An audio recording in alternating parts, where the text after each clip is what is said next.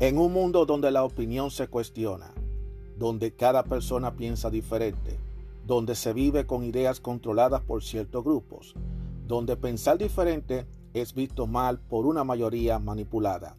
Aún existe unos cuantos de nosotros que tenemos claras nuestras ideas y que a pesar de las adversidades seguimos firmes como verdaderos guerreros y tenemos una visión abierta, una opinión a nuestra manera, una opinión abierta. Mi nombre es Juan Arturo Cárdenas y este es el podcast de Opinión Abierta.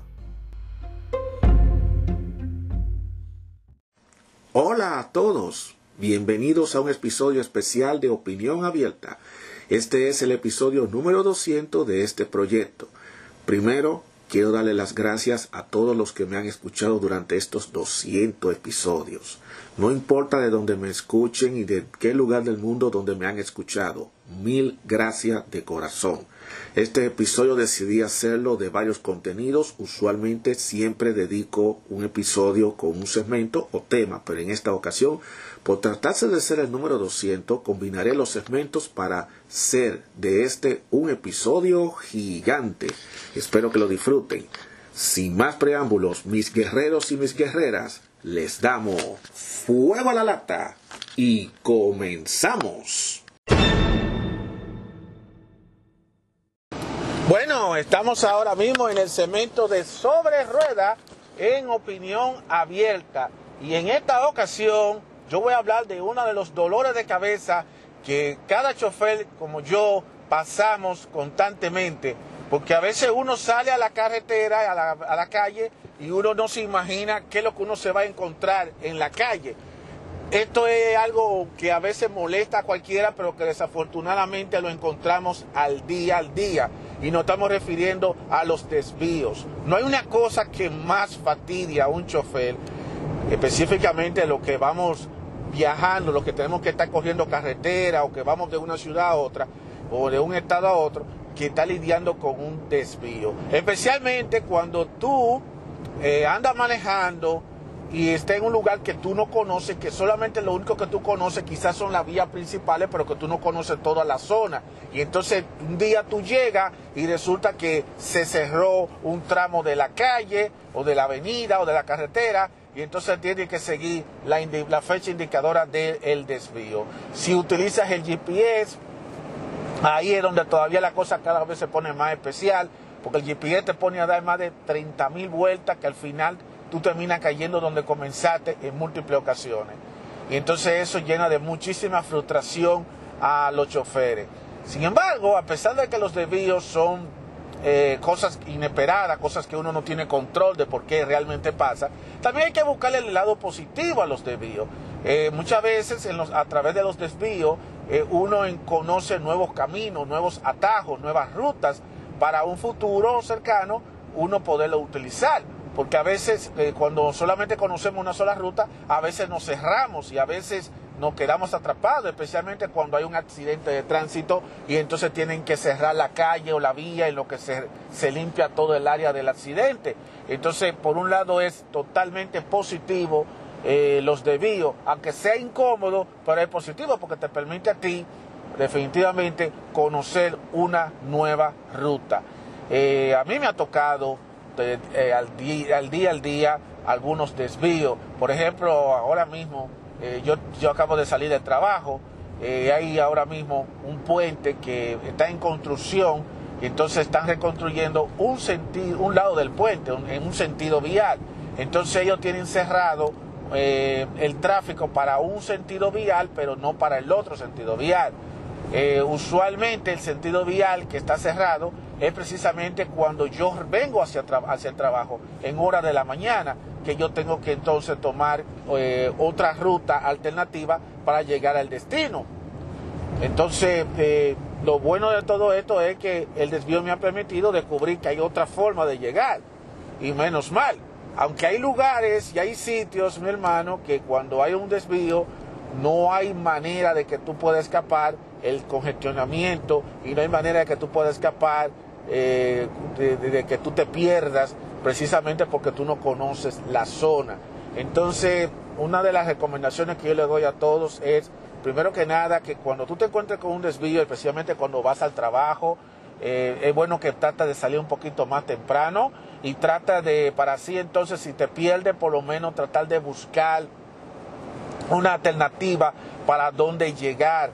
Eh, para dónde llegar, porque como te digo, uno no tiene control, sinceramente, uno no tiene ese control de, por qué ocurren los desvíos. A veces se lo dicen en las noticias, a veces te lo dicen en, los noticieros locales, pero muchas veces eh, esas cosas uno no está muy pendiente que digamos. La semana pasada, si no más recuerdo, eh, yo estaba tomando la autopista y entonces cuando yo voy todo bien, resulta y viene a ser que eh, ese tramo estaba cerrado porque hubo una inundación y entonces la policía estaba desviando a uno. En esa ocasión tuve yo que usar el GPS para poder entonces dar una vuelta larguísima y meterme por lugares que yo nunca me había visto, precisamente para poder avanzar. Porque el hecho de que exista un desvío no quiere decir que uno deba detenerse, uno tiene que seguir hacia adelante. De eso es que realmente se trata todo eso. Por eso siempre es importante salir mucho más temprano a la hora de que tú tienes que hacer una diligencia o que tienes que hacer un trabajo, para que en caso de que te toque encontrar un desvío, tú por lo menos puedas eh, hacer el cambio, o sea, la ruta alternativa que te, que te, ordene eh, sea menos traumático. Porque usualmente cuando uno trata de salir un poquito tarde, lo que puede darse eh, que te encuentres con un tremendo taponamiento de tránsito, porque recuerden que uno no es el único chofer, uno no es la única persona que está manejando hacia el mismo sentido, y más cuando se trata de que el desvío ocurre en una autopista principal o en una avenida principal. Por eso siempre es bueno eh, tomar esas medidas del lugar. Lamentablemente uno no tiene control de cuándo va a haber un desvío, porque a veces por cualquier cosa pueden cerrar los desvíos. Los desvíos pueden cerrarse quizá por una construcción, los desvíos se pueden cerrar porque a lo mejor están haciendo un trabajo de reparación, o si no porque ocurre un accidente o porque ocurrió una situación eh, que pone en peligro a los transeúntes, como por ejemplo una inundación, o que se cayó un árbol, o que se cayó un poste de luz, o cualquier cosa, y por cuestiones de seguridad cierran eh, ese tramo y entonces dirigen a la gente a por otra ruta alternativa. Por eso siempre es importante prestarle atención a lo que dicen los letreros o a lo que dicen los policías que, te están señalando, ok, mueve Muévete, qué barbaridad, Dios mío, qué barbaridad, qué vaina esta. Bueno, señores, qué cosa esta, lo que uno está pasando, ¿eh? Esto es increíble. Yo estoy manejando, voy a mi velocidad y viene otro chofer de aquí adelante y da un frenazo. Esas son de las cosas también que uno se encuentra cuando uno está manejando de por Dios. No hay una cosa que yo no soporto, aparte de los desvíos, definitivamente, ay Dios mío, no soporto cuando dan esos frenazos de golpe, porque entonces eso está propenso a, que uno tenga un accidente. Y a veces, a veces el que está adelante no mide la consecuencia de que está atrás. Por eso yo muchas veces, cuando yo estoy manejando, no me gusta definitivamente, está yendo demasiado rápido, porque uno no sabe en qué momento el de adelante va a dar un frenazo. Hace, hace poco, unos minutos, hace unos segundos, yo estaba hablando acerca de los desvíos, vino un famoso chofer y dio un tremendo frenazo y yo tuve que dar también un frenazo. La suerte que tuve a tiempo y que tengo unos buenos frenos porque si no, le hubiera dado por detrás al chofer de adelante y ya ustedes saben todo el show que pasa cuando tú le das adelante al chofer. Eh, Esas son cosas que lamentablemente pasan. Eh, y fíjate que yo tengo los ojos en, la, en la vía. Eso es así. Siguiendo hablando del tema de los desvíos, como le dije, eh, hay que tomar la medida, uno no tiene control de cuándo los desvíos van a pasar, eh, uno lo que siempre tiene que estar alerta todo el tiempo, seguir las indicaciones de que te dice el policía o lo que te, a veces te pone el letrero. En algunas ocasiones los desvíos te pueden llevar, a, eh, los desvíos te, te, avisan, a veces las autoridades te van a avisar, mire, los próximos días eh, tal sitio va a estar cerrado, considere tomar una ruta alternativa. Hay algunos lugares que te lo avisan, así que es muy importante prestarle atención a todos esos letreros que están avisando eh, sobre cambios, sobre construcciones, sobre cosas que ustedes pueden ver en la carretera, en las avenidas o en las calles. Aún en la zona donde tú vives, tú tienes que darte cuenta, porque a veces, como menos tú te lo imaginas, tú te puedes encontrar con la sorpresa de que la tienen cerrada porque están haciendo una construcción o están haciendo algo. Es duro cuando tú coges un desvío, precisamente cuando tú estás definitivamente en una zona que tú no conoces. Porque cuando tú estás en una zona que tú, cuando tú estás en una zona que conoces, en el área donde tú vives, uno sabe más o menos. Eh, yo, por ejemplo, en el área donde yo vivo, yo sé mil maneras de llegar a mi casa utilizando múltiples maneras. Pero cuando tú estás en un lugar donde tú no conoces, estás en, una ciudad, en otra ciudad o estás en medio de una carretera donde no hay muchísima salida, entonces ahí es donde la cosa se complica. Aún así, siempre es bueno mantener la calma y no desesperarse. Simplemente eh, tomar la cosa con calma y tratar de buscar la forma de ver cómo tú eh, de hacer el desvío sin ningún tipo de problema y sin ningún tipo de contratiempo. Eh, no se pongan a desesperarse simplemente porque se, se, dieron cuenta que están perdidos, que no se encuentran dónde está. El perderse eso no es nada raro, eso, eso, eso es algo que no se, se resuelve fácilmente. Con respecto a los GPS, muchas veces los GPS te avisan con tiempo que hay un cierre y ellos te sugieren una ruta alternativa, muchas veces es bueno seguirla, sin embargo es siempre bueno, es bueno estar pendiente de que el GPS esté actualizado con lo que está pasando en el tráfico actual. Porque a veces el GPS te puede decir a ti directamente que la avenida está en buen estado, pero en realidad la calle está cerrada. Porque a veces el cierre puede ocurrir de, de un momento para otro. Entonces muchas veces eh, el GPS le toma su tiempo eh, poner que en manifiesto de que está cerrada dicha vía. Por lo tanto es muy importante usar el sentido común cuando estamos definitivamente manejando. Bueno, señores, eh, este ha sido el segmento de, el segmento de sobre ruedas, esperando que sigan disfrutando del contenido de este su podcast de opinión abierta. Continuamos. Opinión abierta presenta el segmento Nuestra salud. Datos, tips y información general básica sobre temas de salud. Recuerde siempre visitar a su doctor. Nuestra salud. En nuestra salud vamos a compartir más datos, más productos naturales que sirven para el mejoramiento de la salud y esta vez vamos a hablar acerca de otro producto que es el ginseng. Vamos a hablar de los beneficios del ginseng. ¿Por qué debería tomar ginseng a diario? La ciencia lo dice. El ginseng se ha utilizado en la medicina tradicional china durante siglos con muy buenos resultados. Yo te voy a explicar los beneficios y por qué hay que tomarlo. Esta planta corta y de crecimiento lento con raíces carnosas se puede clasificar de tres maneras, dependiendo de cuánto tiempo se cultiva, fresca, blanca o roja. Se ha usado en la medicina tradicional china durante siglos y la ciencia respalda su uso. Hay muchos tipos de esta hierba pero los más populares son el ginseng americano, conocido como Panat quinquefolus, y el ginseng asiático Panat ginseng.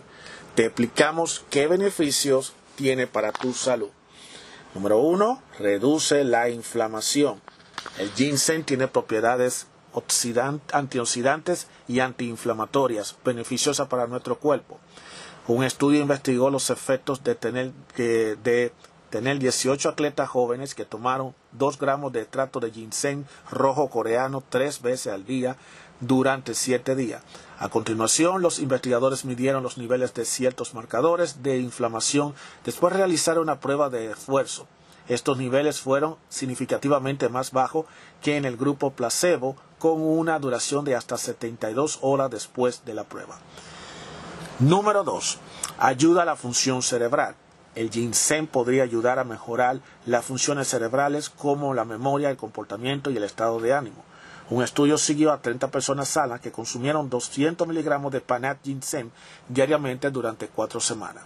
Al final del estudio mostraron una mejoría en la salud mental, el funcionamiento social y el estado de ánimo. Sin embargo, estos beneficios dejaron de ser significativos después de ocho semanas, lo que sugiere que los efectos de ginseng podían disminuir a través de un uso prolongado. O sea que se puede usar, pero no necesariamente hay que usarlo por muchísimo tiempo. Otro beneficio es para tratar la disfunción eréctil. La investigación ha demostrado que el ginseng puede ser una alternativa útil para el tratamiento de la disfunción eréctil en los hombres. Parece que los compuestos que contiene pueden proteger contra el estrés oxidativo en los vasos sanguíneos y tejido en el pene y ayuda a restablecer la función normal. Asimismo, un estudio ha demostrado que el ginseng puede promover la producción de óxido nítrico, un compuesto que mejora la relajación muscular en el pene y aumenta la circulación sanguínea. Otro beneficio es, podría ser beneficioso contra el cáncer. El ginseng puede ser útil para reducir el riesgo de ciertos cánceres. Una revisión de varios estudios indicó que las personas que tomaron ginseng tenían un 16% menos de riesgos de desarrollar cáncer. Además, un estudio observacional sugirió que las personas que toman ginseng podían tener menos probabilidades de desarrollar ciertos tipos de cáncer como cáncer del labio, boca, esófago, estómago, colon, hígado y pulmón que aquellos que no lo toman. Otro beneficio aumenta los niveles de energía se ha demostrado que el ginseng ayuda a combatir la fatiga y a otorgarnos mayor energía. Un estudio de cuatro semanas exploró los efectos de administrar uno o dos gramos de panat ginseng o un placebo a 90 personas con fatiga crónicas. Los que recibieron panat ginseng experimentaron menos fatiga física y mental, así como reducciones en el estrés oxidativo que los, que, los que tomaron el placebo. Estos han sido datos dados por datos dados para compartir con ustedes sobre cuáles son las razones según la ciencia por las que se debe tomar el ginseng. Como siempre, les recomiendo que consulte a su médico antes de comenzar cualquier tipo de tomar cualquier medicina natural, porque puede tener cualquier tipo de reacciones adversas. Recuerde que cada cuerpo es diferente y cada cuerpo puede reaccionar diferente. Así que eh, tomen ese consejo eh, y que sigan consumiendo ginseng, el que quiera consumir ginseng. Y aquellos que dicen que, que el ginseng le ayuda a la potencia, en realidad no ayuda a la potencia, sí ayuda a la disfunción eréctil. Pero eh, no solamente a la disfunción eréctil se necesita eso, sino hay una serie de otras cosas más también que se necesita y como mismo pasa contra el cáncer, sino que le da mayor fuerza para enfrentar el cáncer. Así que ya le vuelvo y les reitero, estos son datos que yo lo compartí para que ustedes lo sepan y recuerden que al final usen el sentido común y siempre consulte con su médico. Ya lo saben. Bueno, en, las cuestiones de la salud, nosotros tenemos que tener muchísima cuenta. Eh, de identificar señales que le avisan a uno cuando va a haber un ataque del corazón.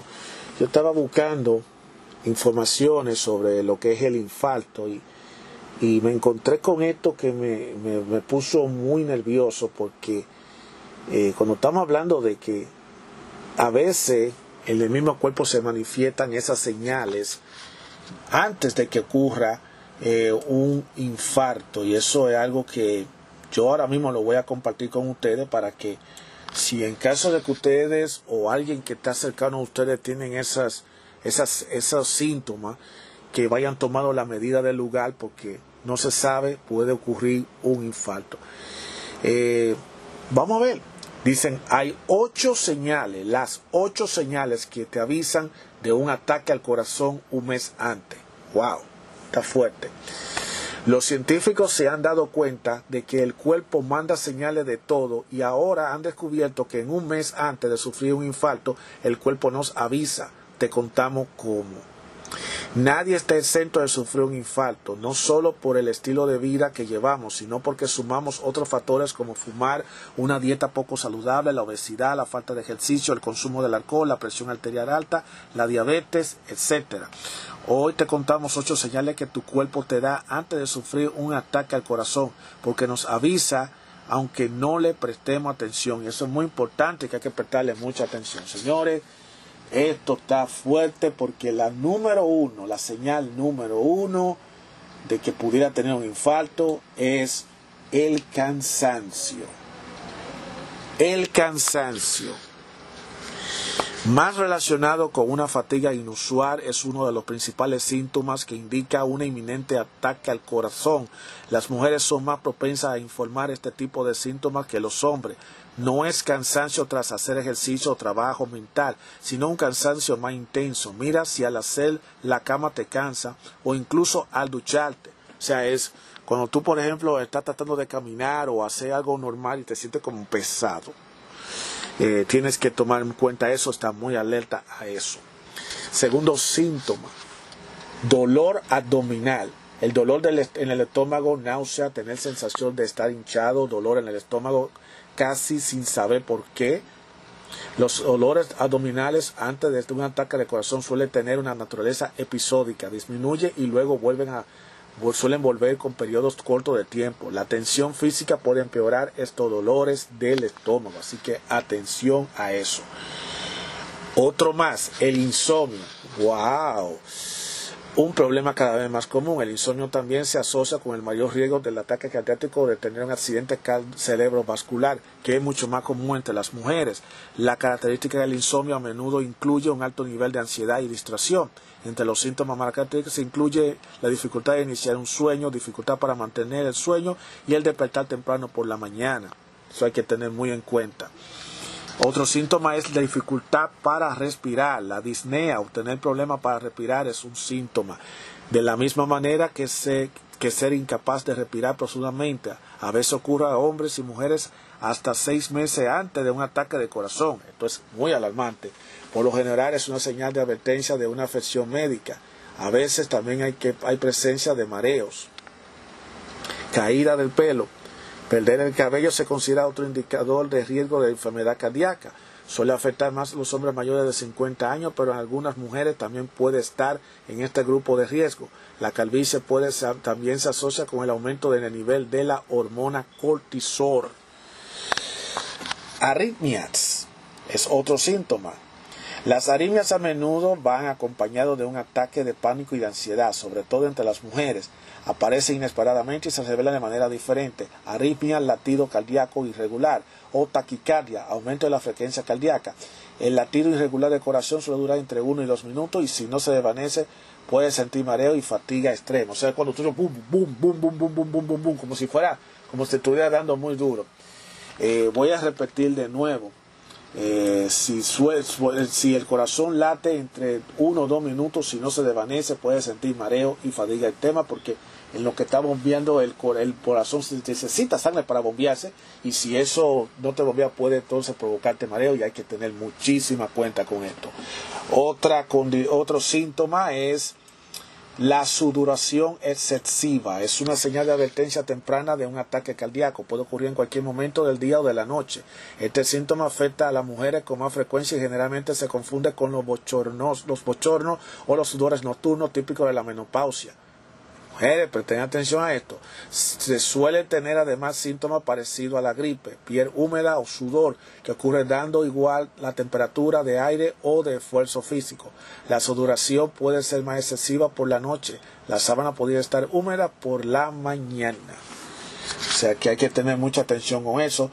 Y finalmente otro síntoma es el dolor del pecho. Ese sí que está fuerte.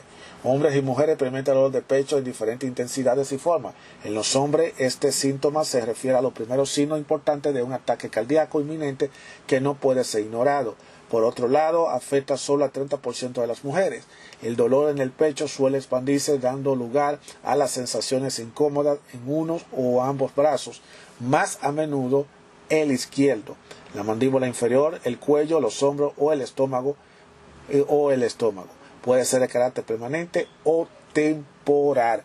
Y voy a repetirlo de nuevo, las ocho señales de que te avisan que vas a tener un ataque al corazón en un mes, por lo tanto tiene un mes antes. O sea, las ocho señales que te avisan de un ataque al corazón un mes antes, tienen que prestarle mucha atención. Si tiene eso, debes acudir al médico para que tomar las medidas del lugar. Número uno, cansancio. Número dos, dolor abdominal. Número tres, insomnio. Número cuatro, dificultad para respirar. Número cinco, caída del pelo. Número seis, arritmia. Número seis, sudoración excesiva. Y número ocho, número siete, okay, ¿qué, ¿cómo es esto? Aquí me faltó algo. Espérate, espérate, vamos a contar de nuevo. Eh, número uno, cansancio. Número 2, dolor abdominal. Número 3, insomnio. Número 4, dificultad a respirar. Número 5, caída del pelo. Número 6, arritmia. Número 7, sudoración excesiva. Y número 8, dolor del pecho. Ahora sí lo conté correctamente. Señores, hay que, cuando tengamos ese tipo de señales, que el cuerpo nos está gritando, nos está clamando, debemos buscar la ayuda del médico lo más pronto posible. Así que si ustedes ven a alguien que está padeciendo estos tipos de cosas, de síntomas, no lo puede ignorar. Hay que atender al médico a tiempo para que el médico le pueda dar un tratamiento porque eso pudiera ser indicación de que pudiera tener un infarto al corazón. Así que ya lo saben, a cuidar nuestro corazón y a estar alerta a lo que nuestro cuerpo grite.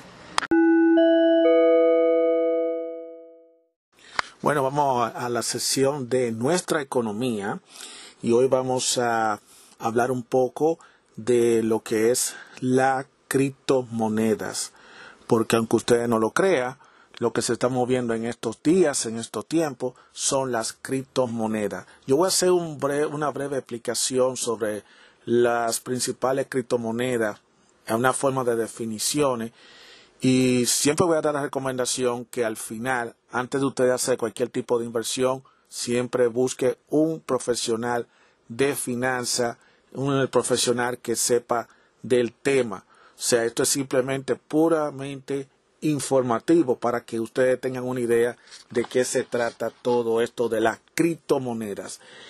Existen diferentes tipos de criptomonedas. Actualmente existen más de 3.000 tipos de criptomonedas. Cada cripto que a su vez pertenece a una de las tres categorías principales, altcoin, tokens y bitcoin. O sea que hay 3.000 tipos de criptomonedas, imagínate. Son tantas criptomonedas que hoy existen. Eh, explicaremos la diferencia entre las criptomonedas. También veremos algunos de los subtipos más comunes usados, como los stablecoin y la privacy coin o monedas de privacidad. Oye, yo no sabía que, la, que había monedas para la privacidad. ¿Cuánto será? ¿Qué costará? Después de yo compartir este artículo, que por cierto le voy a dar el enlace de la fuente de donde yo tuve para que quiera ver la información. Usted deberá entender muy bien sobre todo los principales tipos de criptos y ser capaz de diferenciar entre ellas fácilmente. Vamos a comenzar. Los tres principales tipos de criptomonedas, por supuesto, Bitcoin. Bitcoin por su sigla BTC. Fue la primera criptomoneda en ser creada y sigue siendo actualmente la principal criptodivisa del mundo, con la mayor capitalización del mercado. Bitcoin es un sistema de pago electrónico global peer-to-peer que permite a las partes realizar transacciones directamente entre ellas sin necesidad de un intermediario como un banco. El white paper de Bitcoin, documento que resume cómo funciona esta nueva y revolucionaria moneda, se publicó en el 2008 y seguidamente la red Bitcoin se lanzó en el 2009. Desde su lanzamiento, la red Bitcoin no ha experimentado ningún tiempo de inactividad, lo que permite a cualquiera transferir valor en cualquier momento y desde cualquier lugar. El Bitcoin podría crecer hasta 43% hasta igualar la capitalización del mercado de oro. 1. Todo el dinero del mundo, en cualquier forma incluido en los bancos y otros depósitos, tanto billetes como moneda. 2. Dinero físico, dinero en forma que puede ser usado como un medio de intercambio, generalmente billetes, monedas y ciertos balances de ayuda en los bancos. El creador del Bitcoin se presenta bajo el seudónimo de Satoshi Nakamoto. Su verdadera identidad sigue siendo desconocida hasta el día de hoy, por supuesto. Nadie va a dar su nombre completo sabiendo qué es lo que, de lo que se trata. Tampoco está claro si, Nakamoto representa a una persona o a un grupo de individuos que trabajaron en el proyecto Bitcoin. Eso está ahí. El Bitcoin es a menudo considerado como la alternativa digital a la inversión tanto a la moneda fiduciaria como al oro. Esto se debe a que el Bitcoin puede gastarse y ahorrarse como el dinero tradicional, pero también es un recurso finito y escaso, por lo tanto, un buen depositario de valor al igual que el oro altcoin. El lanzamiento del Bitcoin y su código abierto en el 2008 preparó un camino para la creación de otros miles de criptomonedas. estas nuevas criptomonedas han sido llamadas monedas alternativas o altcoin, en el sentido que son alternativas al Bitcoin. Mientras que algunos altcoins sirven su propósito similar al del Bitcoin, otros tipos de criptomonedas en realidad comprenden una amplia gama de usos diferentes. Por ejemplo, Ethereum, con la sigla ETH, la primera blockchain programable del mundo, permite a los desarrolladores construir y desplegar aplicaciones descentralizadas de apps y contratos inteligentes. IOTA, por ejemplo, está específicamente diseñada para una nueva plataforma de, de, transferencia de datos y liquidación de transacciones para la economía de las máquinas y el Internet de las cosas, LOT. Igualmente, Litecoin, con las siglas de LTC, es una criptomoneda y una red de pagos global similar a la de Bitcoin. De hecho, el creador de la Litecoin, Charlie Lee, afirma que su intención era hacer que la Litecoin fuera una criptodivisa complementaria al Bitcoin. Al igual que Bitcoin, todas las altcoins son capaces de operar de forma independiente en sus propias redes utilizando la tecnología de registro distribuido, por sus siglas en inglés DLT. Las categorías más famosas y comúnmente usada del DLT es la tecnología de cadena de nombres de bloques o blockchain, que fue introducida en el mundo por Satoshi Nakamoto a través del Bitcoin. Aunque todas las monedas utilizan DLT, las variaciones en el código subyacente de cada protocolo es lo que le da al, arco, al altcoin sus propios y únicos atributos. Hay por lo menos 856 altcoins en existencia, según los datos de CoinMarketCap, y los primeros cinco altcoins por capitalización de mercado son Ethereum, Ripple, con las siglas REP, XRP, Bitcoin Cash, BCH, Lifecoin y EOSIO con la sigla de EOS. Tokens. A diferencia del Bitcoin y, los, y las altcoins, los tokens no pueden funcionar de forma independiente de la red de la otra criptomoneda. Esto significa que no tienen su propia DLT o cadena de bloques subyacente, sino que están construidas sobre la cadena de bloques de una criptomoneda ya existente. Del mismo modo, datos de CoinMarketCap muestran que existen al menos 1.496 tokens desplegados en la plataforma blockchain de 24 criptomonedas. Algunos ejemplos destacados de los diferentes tipos de criptomonedas que albergan tokens pueden ser los siguientes. Ethereum que es la plataforma de Ethereum, tiene por lejos la mayor cantidad de tokens desplegados. Los tokens que funcionan en la red Ethereum son el Basic Attention Token con las siglas BAT, Chainlink con las siglas de LINK, Huobi Token con la sigla HT y el USD Coin con la sigla de USDC, además de otros cientos de monedas. Omni, Tector, con las siglas USDT, la principal stablecoin y la criptomoneda más negociada del mundo. Es un token que se despliega en ONI junto con otros tres tokens. NEO, con las siglas de NEO. NEO se conoce a menudo como el rival chino de Ethereum y como plataforma para contratos inteligentes y de apps. tiene muchos tokens desplegados en él. Los principales ejemplos de tokens del NEO incluye el Nash Exchange, con la sigla de NEX y el gas GAS. Tron, E-T-R-O-N, como plataforma líder de los TAPs. Tron tiene numerosos tokens desplegados en su red, incluyendo el BitTorrent token BTT, que puede ser usado para descarga más rápida en el protocolo de intercambio de archivos de BitTorrents, para los que saben bregar mucho con el torrent. Los cinco toques principales según la capitalización de mercado son Tether, Unus, SED, LO, Chainlist, Huobi Token y Maker. Todas ellas desplegadas en el blockchain del Ethereum, aparte de, del Tether que ocupa el primer lugar. Los tokens son mucho más fáciles de crear ya que no necesita construir un una blockchain desde cero. Puede que hayas oído la frase de tokenize the world, que se refiere a la capacidad de token en representar casi cualquier activo. Esto es gracias al uso de los contratos inteligentes y ya hemos visto versiones tokenizadas de acciones como Distes, Modena Flat otras criptodivisas, propiedades y más. Y lo más probable es que apenas hayamos arañado la superficie en cuanto a que más puede ser tokenizado en el mundo. Vamos a hablar de los términos comunes utilizados para categorizar las criptomonedas. Ya que estamos en el tema de los diversos tipos de criptomonedas, también podemos mirar algunos diversos subtipos que probablemente se encontrará en el mundo del blockchain y el cripto trading. Aquí hay cuatro términos comúnmente usados para categorizar las criptomonedas que tienen características específicas. Moneda de privacidad, criptodivisas que se centran en proporcionar transacciones privadas, como Monero, Zcash y Dash. Monedas estable o stablecoin, que son criptodivisas que están ligadas a activo estable, como las monedas fiduciarias para reducir la volatilidad, la volatilidad de los precios de forma drástica. Los ejemplos comunes incluyen el Tether de USD Coin y el Pasos con X. Token de intercambio, criptomonedas creadas por Exchange para ser usadas principalmente en su propia plataforma de trading y servicio. Los ejemplos principales incluyen la Binance Coin, Huobi Token y KuCoin. Monedas digitales del Banco Central, C, eh, con la sigla de CBDC, criptodivisas creadas o respaldadas por un banco central.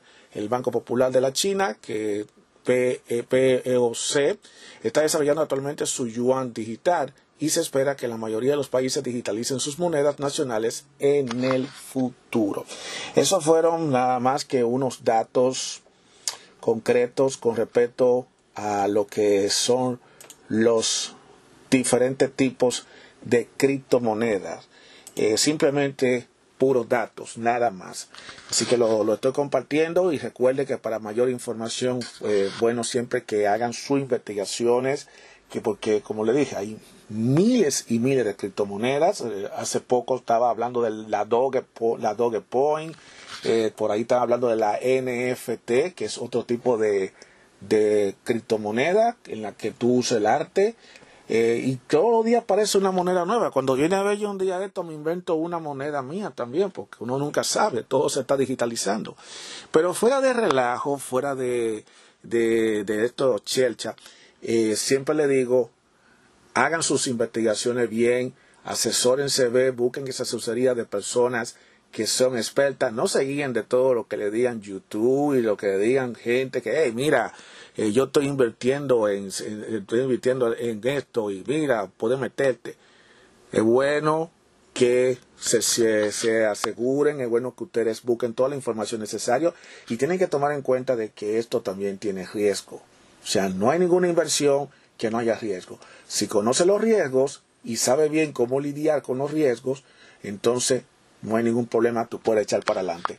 Lo cierto es que ya sea que mucha gente no esté de acuerdo o no, el futuro de las inversiones está ya aquí con nosotros con las criptomonedas. Continuamos con opinión abierta. Bien, señores, vamos a hablar acerca de lo que hay que saber sobre la criptomoneda, porque ya yo había definido a ustedes lo que era el concepto, la definición de los diversos tipos de criptomonedas de una forma básica. Eh, entonces, hay una serie de cosas que tenemos que saber sobre la criptomoneda, también llamada como moneda virtual o criptodivisas. ¡Wow! Eso es, algo novedoso. Eh, y es muy fascinante aprender sobre estos tipos de cosas y no podemos tampoco ignorarlo porque esas son las tendencias que estamos viendo hoy en día. La criptomoneda, también llamada moneda, moneda virtual o criptodivisa, es dinero digital. Eso significa que no hay moneda ni billete físico. Todo es en línea. Usted puede transferirle una criptomoneda a alguien en Internet sin un intermediario, como un banco. La criptomoneda más conocida, ya todo el mundo la sabe, que son la Bitcoin y la Ether. Pero se continúan creando nuevas criptomonedas. De dónde la crean, ya eso es otra cosa. La gente podría usar criptomonedas para hacer pagos rápidos y para evitar los cargos de transacción. Alguna persona podría adquirir criptomonedas como una inversión con la esperanza de que aumente su valor. La criptomoneda se puede comprar como una tarjeta de crédito o en algunos casos a través de un proceso llamado minería. O sea que hay que tener una tarjeta de crédito y tener dinero suficiente para poder comprarlo, aunque todo depende de qué tipo de moneda ustedes compran. Entonces hay un proceso llamado minería, que es como minar, o sea que tú vas comprando por parte y el intermediario va haciendo lo posible porque por ir minando, minando, minando. Eso sería un concepto que lo podemos hablar en otro, en otro episodio, en otra ocasión. No quiero darle muchos datos, pero es bueno que sepa que esas son las dos alternativas. Se puede comprar con una tarjeta de crédito o en algunos casos a través de un proceso llamado minería. Las criptomonedas se almacenan en, en, un monedero o cartera digital, ya sea en línea, en su computadora o en otro soporte físico. Antes de comprar una criptomoneda tiene que saber que no tienen las mismas protecciones que cuando la usa los dólares estadounidenses. También tiene que saber que los estafadores le están pidiendo a la gente que le paguen con una criptomoneda porque saben que por lo general estos pagos son irreversibles. Por eso es bueno saber esas informaciones porque es una nueva tecnología. Pudiera ser que la criptomoneda se tenga muchos beneficios y pudiera convertirse en una forma de agilizar la economía en un futuro, pero todavía es muy nueva y hay gente inescrupulosa que son capaces de eh, estafar. O sea que en la vía del Señor siempre aparece alguien que quiere salirse con la suya. Entonces, se hace una comparación entre las criptomonedas versus dólares estadounidenses. ¿Por qué la comparación entre la criptomoneda y el dólar? Porque el dólar, para nadie es un secreto, el dólar estadounidense, o sea, el dólar americano, es una de las monedas más usadas y más cotizadas en todo el mundo. O sea, donde quiera que tú vayas, tú posiblemente vas a ver todo en valor del dólar. Es una de las monedas, eh, no la moneda más fuerte, pero una de las monedas más común en todo el mundo. Entonces esta va a ser una comparación entre la criptomoneda y los dólares. El hecho de que las criptomonedas sean digitales no es la única diferencia importante entre las criptomonedas y las monedas tradicionales como los dólares estadounidenses. Número uno, las criptomonedas no están respaldadas por un gobierno. ¿Y cómo? Si el mismo gobierno no se respalda ni ellos mismos, ¿cómo van a respaldar un, lo va a respaldar? Aunque no estaría nada mal que el gobierno respalde eso, pero hay muchos presidentes como que mm, no están como muy seguros con eso de la criptomoneda. Aunque quién sabe, puede que en un futuro eh, cambien de opinión, ¿verdad? Eh, a lo mejor están esperando a que alguien tire el primer paso para ver qué es lo que sucede. Las criptomonedas no están aseguradas por el gobierno como si lo están los depósitos bancarios en los Estados Unidos. Esto significa que las criptomonedas almacenadas en línea no tienen las mismas protecciones que tienen el dinero depositado en una cuenta bancaria. Ok, ahora, pero hay una, hay una, hay una excepción. Todo depende a través de dónde tú obtienes eso, porque eh, hay varias aplicaciones como Webbook, como Robinhood, Starch, entre, donde se, y entre otras que se liga con las criptomonedas, en donde existe una protección, aunque hay que, la protección no es tan, no es tan cuenta, no es tan grande, pudiera ser una protección muy limitada, por eso siempre es bueno confirmar bien qué tipo de protección tiene, pero es bueno que sepa que está confirmado de que no está garantizada, no está garantizada. Así que no hay garantía, no hay garantía. Eso es la, la realidad. Porque si tú almacenas una criptomoneda, en una cartera o monedero digital provisto por una compañía y la compañía cesa sus operaciones o sufre un ataque informático, es posible que el gobierno no pueda actuar y ayudarlo a recuperar el dinero como podría hacerlo con el dinero que se guarda en los bancos o cooperativas de crédito. Eso es porque todavía es muy nueva la tecnología, aunque, bueno, no es tan tan nueva la tecnología, pero todavía eh, no se ha acoplado todo todavía de por ciento. Yo estoy seguro que más adelante, quizá dentro de unos eh, 3 o 5 o 10 años, posiblemente ya sí hayan algún tipo de, de protección, porque no, no, no creo que esto, esto vaya a continuar en, esa, en ese ritmo. Y más si esto se está poniendo cada vez más y más y más popular. Es normal de que desde un principio no se confíe mucho, que el gobierno no quizá no, no respalde eso, pero vuelvo y les repito, eso puede cambiar más adelante a medida que vayan cambiando las cosas, porque no crean ustedes que las, las, las bolsas de valores, las acciones y todas esas cosas están bien, que digamos, la economía de Wall Street no es que está muy buena, que digamos, o sea, que eh, estamos en una situación en donde no se sabe qué puede suceder. Por lo tanto, es muy obvio que el gobierno y muchas instituciones no crean mucho en la criptomoneda en estos momentos, pero puede ser que más adelante quizá surjan ciertas protecciones, surjan ciertas leyes, ciertas regulaciones, y entonces quizás a lo mejor pudiera cambiar el panorama. Pero yo pienso que todavía falta mucho, pero el rumbo va a ser eso. Esa es la realidad. El valor de una criptomoneda cambia constantemente. Eso es parecido que, las bolsas, que la bolsa de valores, igual que las acciones de una compañía. El valor de una criptomoneda puede cambiar cada hora. Una inversión que hoy puede tener un valor de más de miles de dólares, mañana puede haber solo cientos de dólares. Si el valor baja, no hay garantía de que vuelva a subir. Eso ya, eso ya ahí entramos en lo que son las inversiones. O sea, que un día puede costar 20 millones de dólares y al día siguiente puede costar 500 dólares. ¿Cómo la ve? De eso se trata. Entonces hay muchas personas que quieren invertir en las criptomonedas. Entonces, ¿está por invertir en criptomonedas? El que quiere invertir en criptomonedas está libre de hacerlo. Al igual que con cualquier otra inversión, antes de invertir en una criptomoneda, sepa cuáles son los riesgos y aprenda cómo detectar una estafa, que las hay bastante. A continuación le voy a dar una lista de cosas con las que hay que tener cuidado al momento de considerar sus opciones. Y aquí yo le voy a dar esta, lo voy a compartir con ustedes. Esto es un artículo que yo lo voy a, tengo una fuente que lo voy a compartir al, en el enlace de este episodio para el que quiera leer más a profundo. Por ejemplo, una de las cosas que hay que tener, que hay que tener cuidado al momento de considerar sus opciones son las siguientes. Número uno, nadie le puede garantizar que ganará dinero. Eso, eso se sabe, señor. Es lo mismo que pasa con, las, con la bolsa de valores. Tuve todos estos videos de YouTube, uh, de youtubers, un montón de influencers diciendo inviertan en esto, invierten en aquello, pon tu dinero a trabajar. Eh, ellos le dan la sugerencia. Hay algunos que te hacen creer que sí, que se puede ganar dinero. Pero como le digo, todo tiene sus altas y todo tiene sus bajas y todo va a depender de cómo está el mercado. Y tú no puedes controlar lo que está pasando en el mercado, tú no puedes predecir. Eso de las inversiones tiene su pro y su contra, claro está. Yo pienso que hay que, tener, hay que tomar en cuenta de que se gana y se pierde. Pero si tú eres lo que crees que tú vas a ganar, ganar, ganar, entonces no te metes en estos tipos de inversiones, ni mucho menos en la criptomoneda.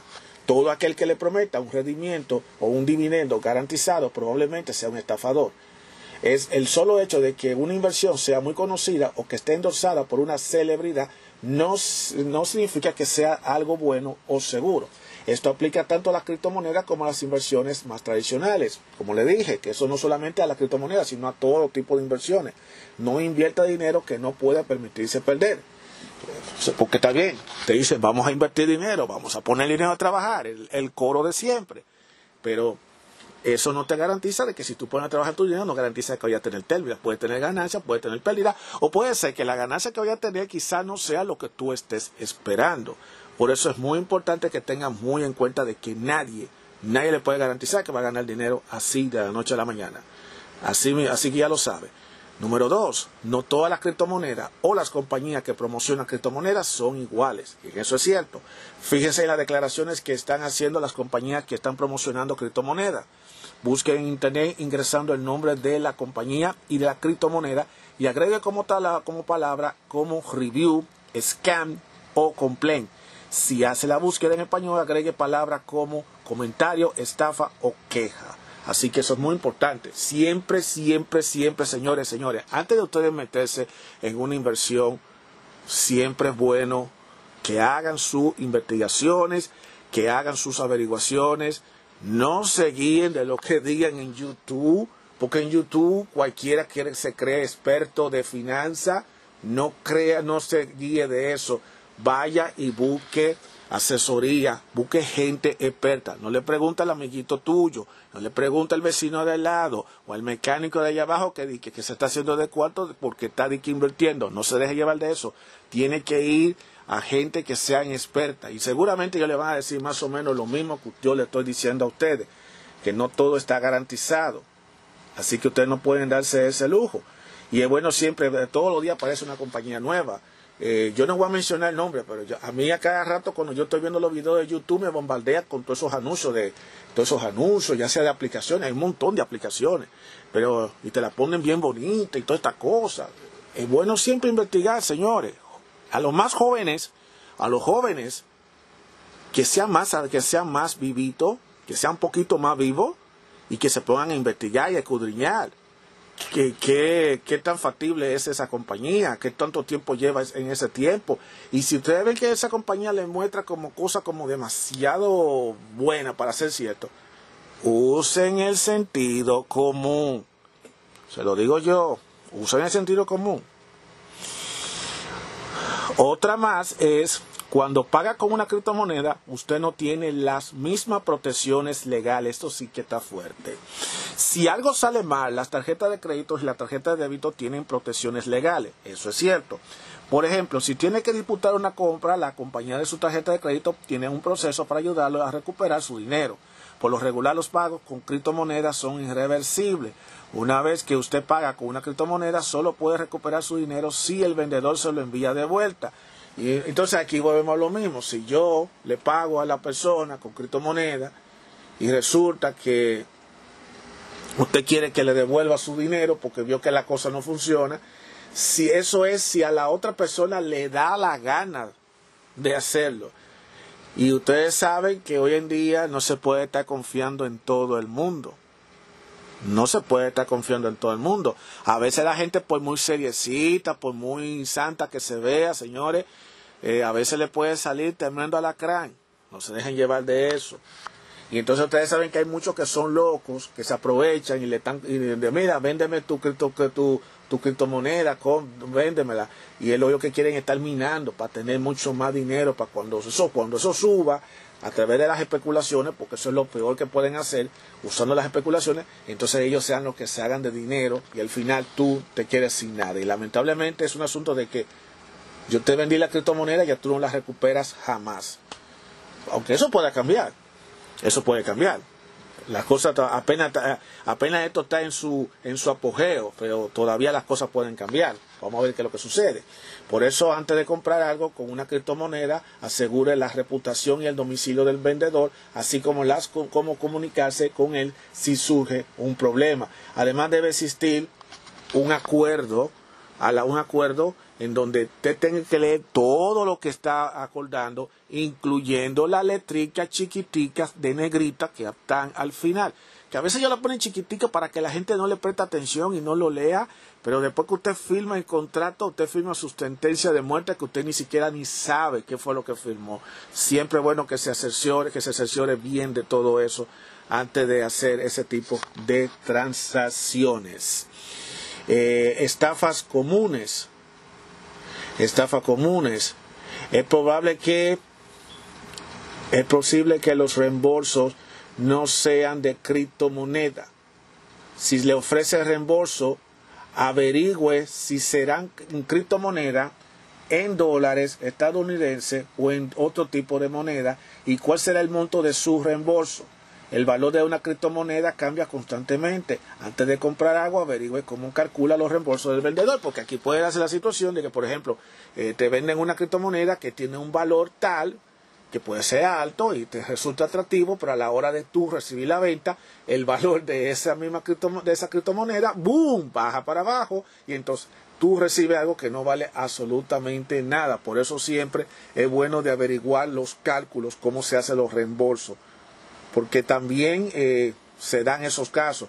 A veces tú puedes vender una moneda y entonces tú estás esperando que te haga un reembolso de lo que vale la, criptomoneda, pero entonces resulta que sea por menos la cantidad, entonces al final tú sales perdiendo, porque es que todo depende de cómo esté en el mercado. Eso es así. Entonces hay otro detalle más que tienen que saber y es que es probable que parte de la información sea pública. Aunque las transacciones son con criptomonedas, son anónimas, entre comillas, porque ustedes saben que nada es anónimo en este planeta y más en estos tiempos, las transacciones se pueden publicar en un registro contable público como en una cadena de bloques de Bitcoin. Una cadena de bloques es una lista pública de registro que muestra cuando alguien hace una transacción con criptomonedas. Dependiendo de la criptomoneda, la información agregada a la cadena de bloques puede incluir datos como el monto de la transacción. La información puede incluir, los domicilios del monedero o cartera del emisor y del receptor. Una larga cadena de números y letras vinculados a un monedero o cartera digital que almacena criptomonedas. Algunos datos, el monto de la transacción y los domicilios del monedero o cartera se podrán usar para identificar a las personas que la están usando. O sea, en pocas palabras, todas las transacciones que usted haga con la criptomoneda, eso será de dominio público. O sea que no es, lo mismo que pasa en los bancos, que por ejemplo tú puedes, tú puedes tener una cantidad de dinero en el banco y al menos de que tú seas un bocón y te pongas a decir lo que tú tengas en el banco, o que tú solo le pongas, o que venga un hack y se meta el sistema y chequee eso, nadie lo va a saber. Pero que en el caso de la criptomoneda no suele pasar así. Si la gente se siente cómoda con exhibir todas esas informaciones, amén. Pero que tengan en cuenta de que la información va a ser pública. Eh, hay otras estafas con criptomonedas. A medida que hay más gente interesada en la criptomoneda, los estafadores están encontrando más formas de usarla. Por ejemplo, los estafadores podrían ofrecer inversiones y oportunidades de negocio prometiendo duplicar su inversión o darle libertad financiera. ¡Ay, la libertad financiera! ¡Ay, la libertad financiera! Tengan cuidado con todo aquel que le garantice que va a ganar que ganará dinero, le prometa algo rendimiento que duplicará su dinero en un breve periodo de tiempo, le prometa dinero a cambio de nada en dólares o en criptomoneda, haga declaraciones confusas sobre su compañía. Eh, señores, y esto no solamente aplica para la criptomoneda, eso también aplica para todo tipo de inversiones. Eh, porque los estafadores están al doblar del equini con esta fiebre de que todo el mundo quiere Ahora todo el mundo quiere tener libertad financiera, todo el mundo quiere estar invirtiendo, todo el mundo quiere poner su dinero a trabajar. Es muy obvio que aparecen gente que se quieren aprovechar de eso. Se lo digo, como yo digo, la libertad financiera. Un tema que próximamente yo lo voy a hablar para yo dar mi opinión honesta con respecto a eso. Porque hay muchas cosas que se habla de esa libertad financiera que en realidad no es lo que el público piensa. Y yo pienso de otra forma. Ese soy yo. Existe también otra, otra situación que se da mucho, que la gente tiene que saber, es el criptopirateo. Es una palabra nueva. Criptopirateo. El criptopirateo es cuando los estafadores usan la potencia del procesador de su computadora o teléfono inteligente para minar criptomonedas para su propio beneficio y sin su permiso. ¿Ves lo que yo le digo? Que te invaden tu sistema, te lo invaden porque la información tuya es pública. Nada es privado con esto. O sea que tienen que tomar en cuenta eso. Con tan solo visitar a un sitio web de estafadores, le pueden colocar un código malicioso en su dispositivo. Con eso, luego pueden acceder al procesador de su dispositivo por su cuenta sin que usted lo advierta. Si nota que su dispositivo funciona más lento que lo normal, consume la capacidad de su batería rápidamente o colapsa, es posible que le hayan pirateado su dispositivo. Eso sí que está fuerte. O sea, especialmente a los que están usando las aplicaciones, especialmente a los jóvenes que están usando las aplicaciones como Webbull, eh, y, y Robinhood, que son dos de los que bregan con esto de la criptomoneda. Tienen que tener muchísima cuenta porque si eso definitivamente se pone lento y se está cayendo, mm, y ustedes tienen criptomoneda invirtiéndose ahí, mm, tienen que poner muchísima cuenta, señores. Entonces aquí hay una serie de cosas que debe hacer si si la batería se le descarga rápidamente o colapsa. Primero, cierre los sitios o aplicaciones que reducen la velocidad de su dispositivo o que agotan la batería. Número dos, use un software antivirus que configure el software y las aplicaciones para que se actualicen automáticamente y nunca instale un programa ni una aplicación que no le parezca confiable. No haga clic en ningún enlace sin saber hacia dónde lo dirige y tenga cuidado a visitar sitios de web desconocidos. Considere instalar una extensión de navegador o un bloqueador de anuncios que pueda ayudarlo a defenderle contra el criptopirateo. Pero primero investigue un poco, lea comentarios y consulte fuentes confiables antes de instalar cualquier herramienta disponible en línea, porque también pasa lo mismo, que a veces te ponen a ti un montón de herramientas que te protegen, que te hacen esto, que te hacen aquello, y en vez de ayudarte a mejorar el problema, lo que hace es que te meten en la boca del lobo y te empeora el problema. Se lo estamos diciendo que la estafa está al doblar de la esquina por donde quiera. Cuando tú menos te lo imaginas, ya hay una estafa. Algunos sitios de web pueden impedirle usar su sitio si tiene instalado un bloqueador de software. Eso es un temita medio polémico también que yo tengo que tratarlo más adelante. Entonces, esta información que yo le estoy compartiendo es, eh, se, se obtuvo en la página de del Departamento de Consumidor de los Estados Unidos, que es la FTCGOB. Yo voy a compartir este artículo definitivamente para el que quiera más información y que quiera leer este artículo. Es muy interesantísimo, el tema es muy fascinante, hablar de las, cripto, eh, las criptomonedas, la, el Bitcoin y todo esto, pero siempre es bueno estar eh, ojo avipado con lo que está pasando porque definitivamente estamos hablando de nuestro dinero y como le digo, es un dinero volátil, es un dinero volátil que no se recupera, es un dinero electrónico. Yo pienso directamente que con el tiempo esta sería la norma, pero posiblemente van a tener que hacer algunas regulaciones en las que se le pueda dar garantía para que el que invierta en la criptomoneda pues por lo menos pueda sentirse un poquito confiado. Claro está, eso no va a reducir los riesgos de que de caer en brazos de estafadores, de que vengan hackeadores y le quiten todo el todo su toda esa criptomoneda a la gente. Eso no lo va a detener, por lo tanto, eh, como le dije desde un principio, lo dije, Siempre bueno que hagan sus investigaciones por su cuenta, no se les lleva de toda la fanfarria que dicen en YouTube, que hay un montón de gente. Claro, en YouTube hay personas que, hay gente que tú te das cuenta si son expertas, que son gente que te están hablando de la materia, pero aún así no te guíes de todo lo que aparece en YouTube en esto de la criptomoneda, porque te van a aparecer gente que te lo van a pintar bien bonito y que te van a entusiasmar. Y también todas estas aplicaciones, eh, por ejemplo, está eh, Robinhood tiene la opción de tú comprar eh, criptomonedas, la gente Webbull también lo hace y hay también algunos que son más específicos como el Toro y Coinbase que son más específicos en esas en esas cosas, pero de todas maneras siempre es bueno bueno investigar la reputación de la compañía. Siempre es bueno eh, investigar, buscarse a una persona que sea experta, una persona experta de verdad y como siempre mantener el sentido común. Porque después de todo, independientemente de que sea electrónica o no electrónica, eso cuesta dinero, eso cuesta bastante dinero y honestamente se trata de cuidar nuestro bolsillo porque el dinero que se va se pierde y lo que se pierde no se recupera. Y eso es lo que nosotros debemos tratar de evitar que pase. Así que ya lo sabe, en otros en futuros episodios yo le prometo que vamos a seguir hablando más sobre la criptomoneda, lo que es la minería y una serie de cosas que debemos conocer, porque es un tema muy interesante, no se puede ignorar, esto está pasando, esta es la tendencia de, de estos tiempos, así que, como de siempre, cada quien es libre de, hacer con su dinero lo que quiera, pero recuerde siempre usar la moderación y usar la cordura y siempre, siempre buscar asesoría de los expertos. Así que ya compartí esto con ustedes. Continuamos con más de este contenido de opinión abierta. Bien, señores, y continuando aquí con opinión abierta, eh, tú sabes que una de las cosas que ha hecho todo esto de la pandemia, la tecnología, los modernismos, que ha ido eliminando poco a poco, ha sido la visita a la sala de cine para ver una buena película. Ya estamos viendo que todo el mundo lo que está optando es por ir a todo es streaming, todo es vía streaming. Y está bien, muy moderno, tú puedes estar desde tu propio dispositivo móvil, tú puedes disfrutar de, todas esas cosas, puedes disfrutar de de todas tus películas, tu serie de televisión, todo. Ya todo lo tiene en la palma de tu mano. Eso es algo positivo.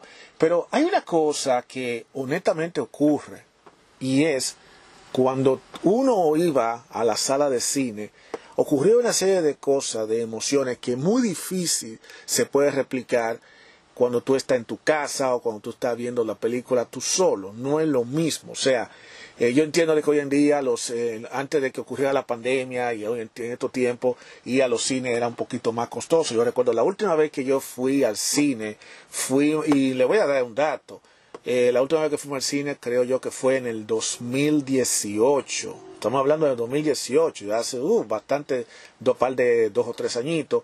Y fue a ver una película junto a mi esposa, mis hijos y yo para ver la segunda película de los increíble, lo de Incredible tú Y la pasamos bien. Déjame decirte que fue algo, un, buen ambiente.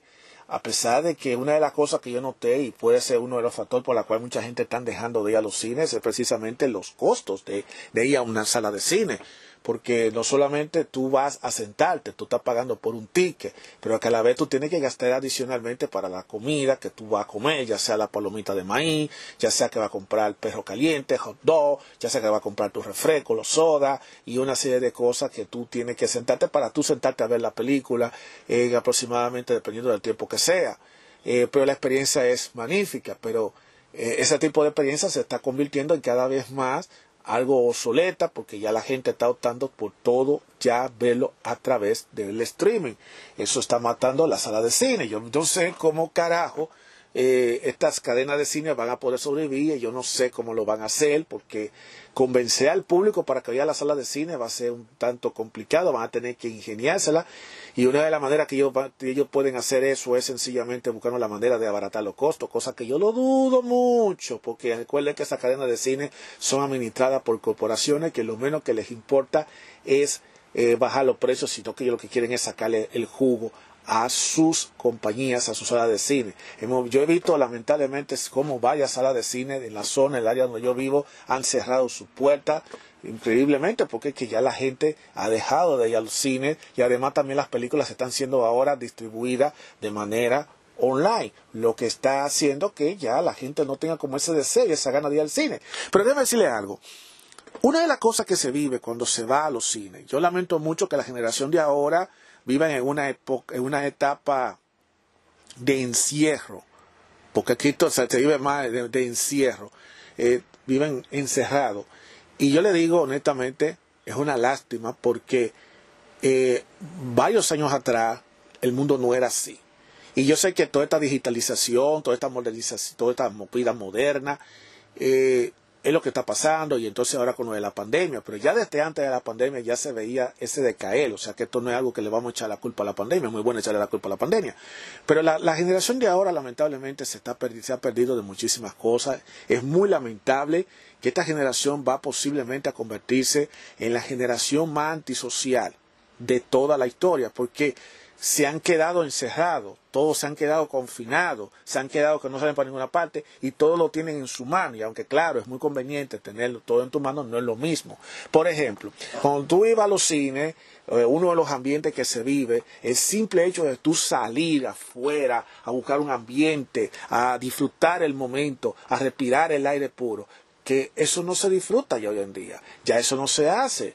Cuando tú ibas a ese sitio, tú te juntabas con los amigos, te juntabas los amigos, eh, un grupo de amigos, si tienes tu no, si tienes tu novia, tú ibas con la novia, si ibas con tu, esposa, con los niños, a compartir ese momento. Eh, la ida del cine era toda una rutina, toda una rutina, pero ya esa rutina lamentablemente está muriéndose porque la gente está en streaming. Y es que hay cosas que no se pueden vivir eh, con el streaming que se vive solamente en el cine. Por ejemplo, eso de tú ir al cine, hacer la fila, de comprar esas palomitas de maíz, esas popcorn, esas, eh, todas esas chucherías para comer, eso tú no lo vas a ver. Y aunque claro, sí, yo, yo sé que muchos van a decir, bueno, pero tú puedes eso tú lo puedes comprar en el supermercado, tú lo puedes comprar y tú lo pones en el microondas y ya tú tienes tu palomita de maíz, ya tú tienes tu refresco, ya tú tienes tus chitos, ya tú tienes todas tus cosas.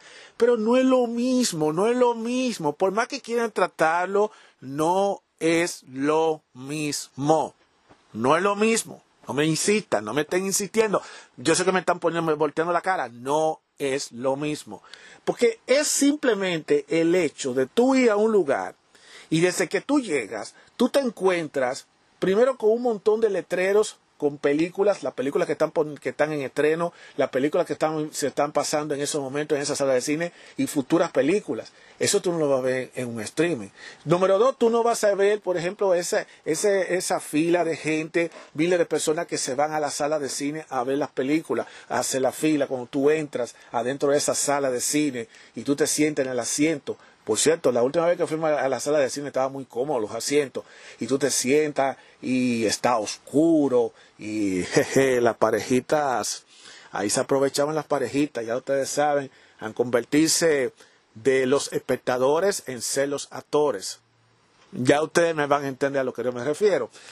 Y esas, esas, esas son cosas que solamente se vive en una sala de cine.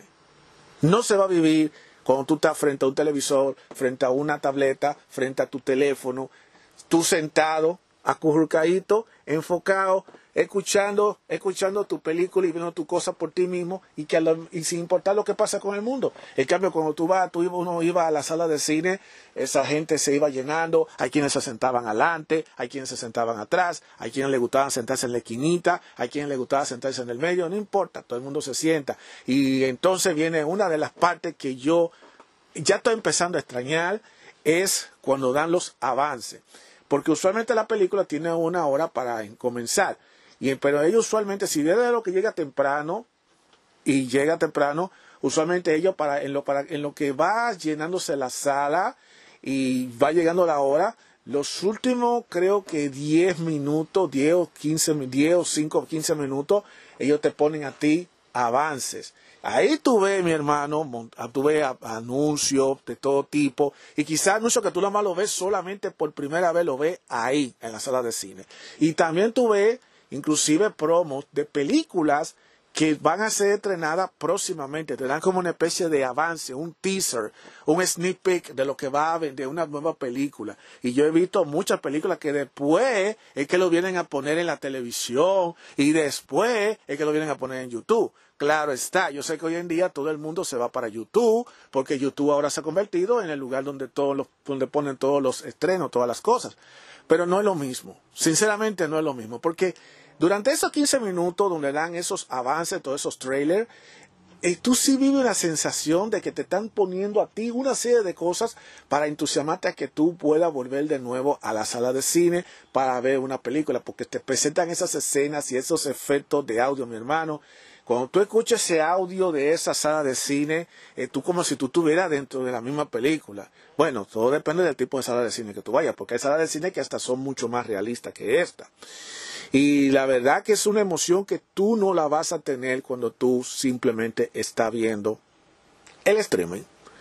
Y entonces ya después de, ya después de pasar todos los avances, cuando ya queda, queda solamente, solamente lo que quedan son como una, especie de minutos ya para comenzar, entonces dan las advertencias que por favor la gente tiene que quedarse callada, que no se permiten que el uso de los teléfonos móviles, cosa que ya yo creo que hoy en día es irrelevante, ya es muy relevante todo eso, eh, que deben apagar los teléfonos móviles para que se pueda, para que disfrute la película y ahora vamos a disfrutar la película y entonces tú empiezas a ver la película de principio a fin. A mí no me gusta eh, cuando yo voy yo siempre me gusta comprar todo lo que voy a lo que voy a usar para no pararme jamás y buscar la forma de no tener que ir al baño porque imagínate tú, una de las cosas es que si tú te paras de que a comprar y ir al baño, mi hermano, te vas a perder algunas buenas escenas de la película, entonces no va a tener sentido, te vas a perder la película. A mí me gusta siempre quedarme de principio a fin viendo la película. Así que de eso se trata. Y, ahí es donde nos presentan esa película, viene la parte más emocionante. Y es la parte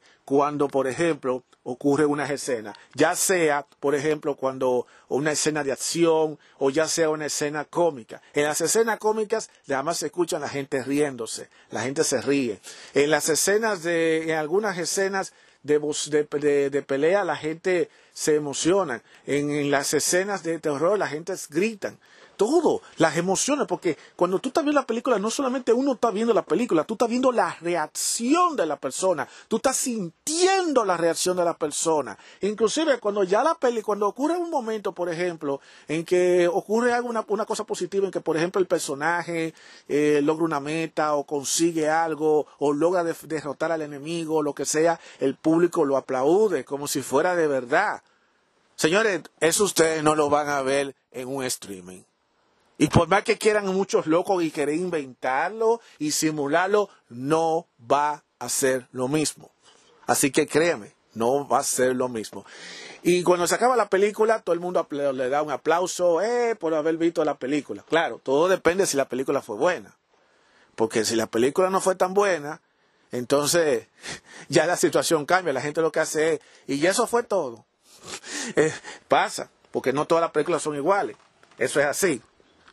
El caso es, señores, que la tecnología, los tiempos, la pandemia, podemos, podemos mencionar toda la cosa, está matando uno de los entretenimientos que antes se podía disfrutar, específicamente los fines de semana y los días de estreno. wow, yo le voy a decir la verdad, si yo le pongo a comentar yo he ido a varios estrenos, por ejemplo, yo fui a, alguna película y la verdad que lo que se vive en los estrenos es aposeósico y dependiendo de los, del tipo de película. Yo fui al estreno de los X-Men, la primera película de los X-Men, y eso fue, ya tú sabes, eso fue un acabavoce. Cuando vi los X-Men 2 también fue también espectacular. Cuando vi la película de Sam Raimi del Hombre Araña de Spider-Man, la primera, la primera película de Spider-Man, eso fue, ya tú sabes.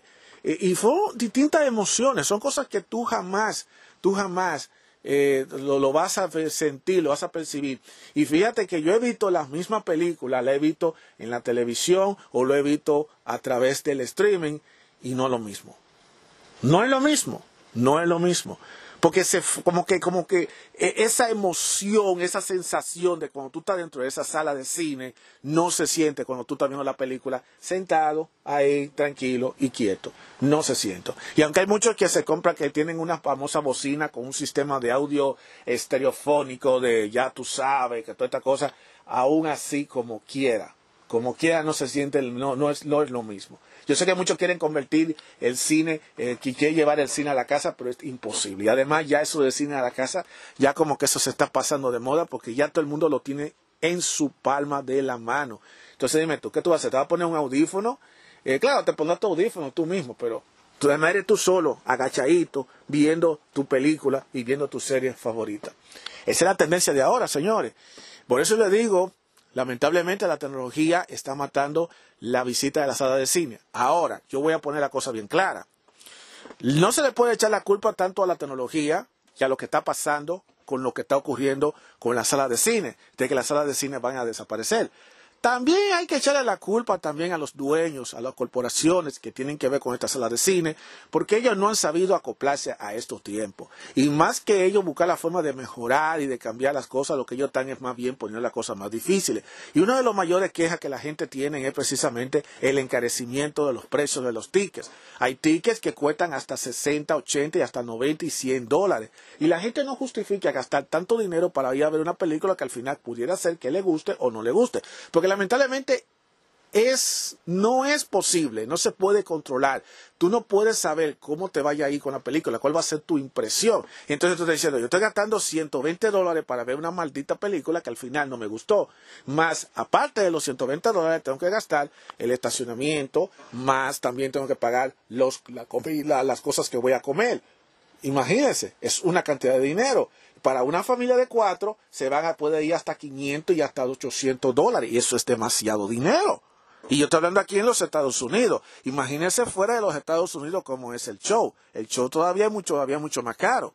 Entonces yo creo que aquí también podemos venir, hay que echar culpa también a las compañías, a la, gente que tienen que ver con esta sala de cine, a las distribuidoras de películas, porque ellos quieren tratar de buscar la forma de sacar dinero como del lugar. Ahora la pregunta que yo hago es la siguiente, ¿cómo carajo ellos van a tratar de sobrevivir? Porque ahora mismo con toda esta plataforma de streaming que estamos viendo ahora mismo, como Netflix, como Hulu, como HBO Max, como Disney Plus, ahora y otras, y siguen saliendo otras más, están tomando el poder. Y ahora cada vez están produciendo una película, ya al, poco tiempo también lo ponen directamente en el streaming. Entonces, ¿cuál de las dos opciones tú vas a tomar? ¿Tú vas a tomar la opción una de tú ir a la sala de cine o tú vas a tomar la opción dos de ver el streaming? Yo sé que muchos van a decir, yo me voy a ir a ver la película, pero muchos van a optar por el streaming. Muchos más van a optar por la televisión streaming porque la gente que quieren quedarse encerrada, que no quieren meterse con esto del, del miedo del COVID-19, pero lamentablemente esa es, la, esa es la situación de ahora. Ahora, yo pienso directamente que las compañías de cinematográficas y todo lo que tenga que ver con esto de la sala de cine deben ponerse pilas y buscar la manera de cómo atraer que el público vuelva de nuevo a la sala de cine si es que ellos quieren recuperarse, si es que ellos quieren volver a renacer la visita a la sala de cine, porque si ellos no, si no se ponen en esto y lo que quieren es estar haciendo la cosa demasiada cara, después que no se estén quejando, que nadie le vaya al cine.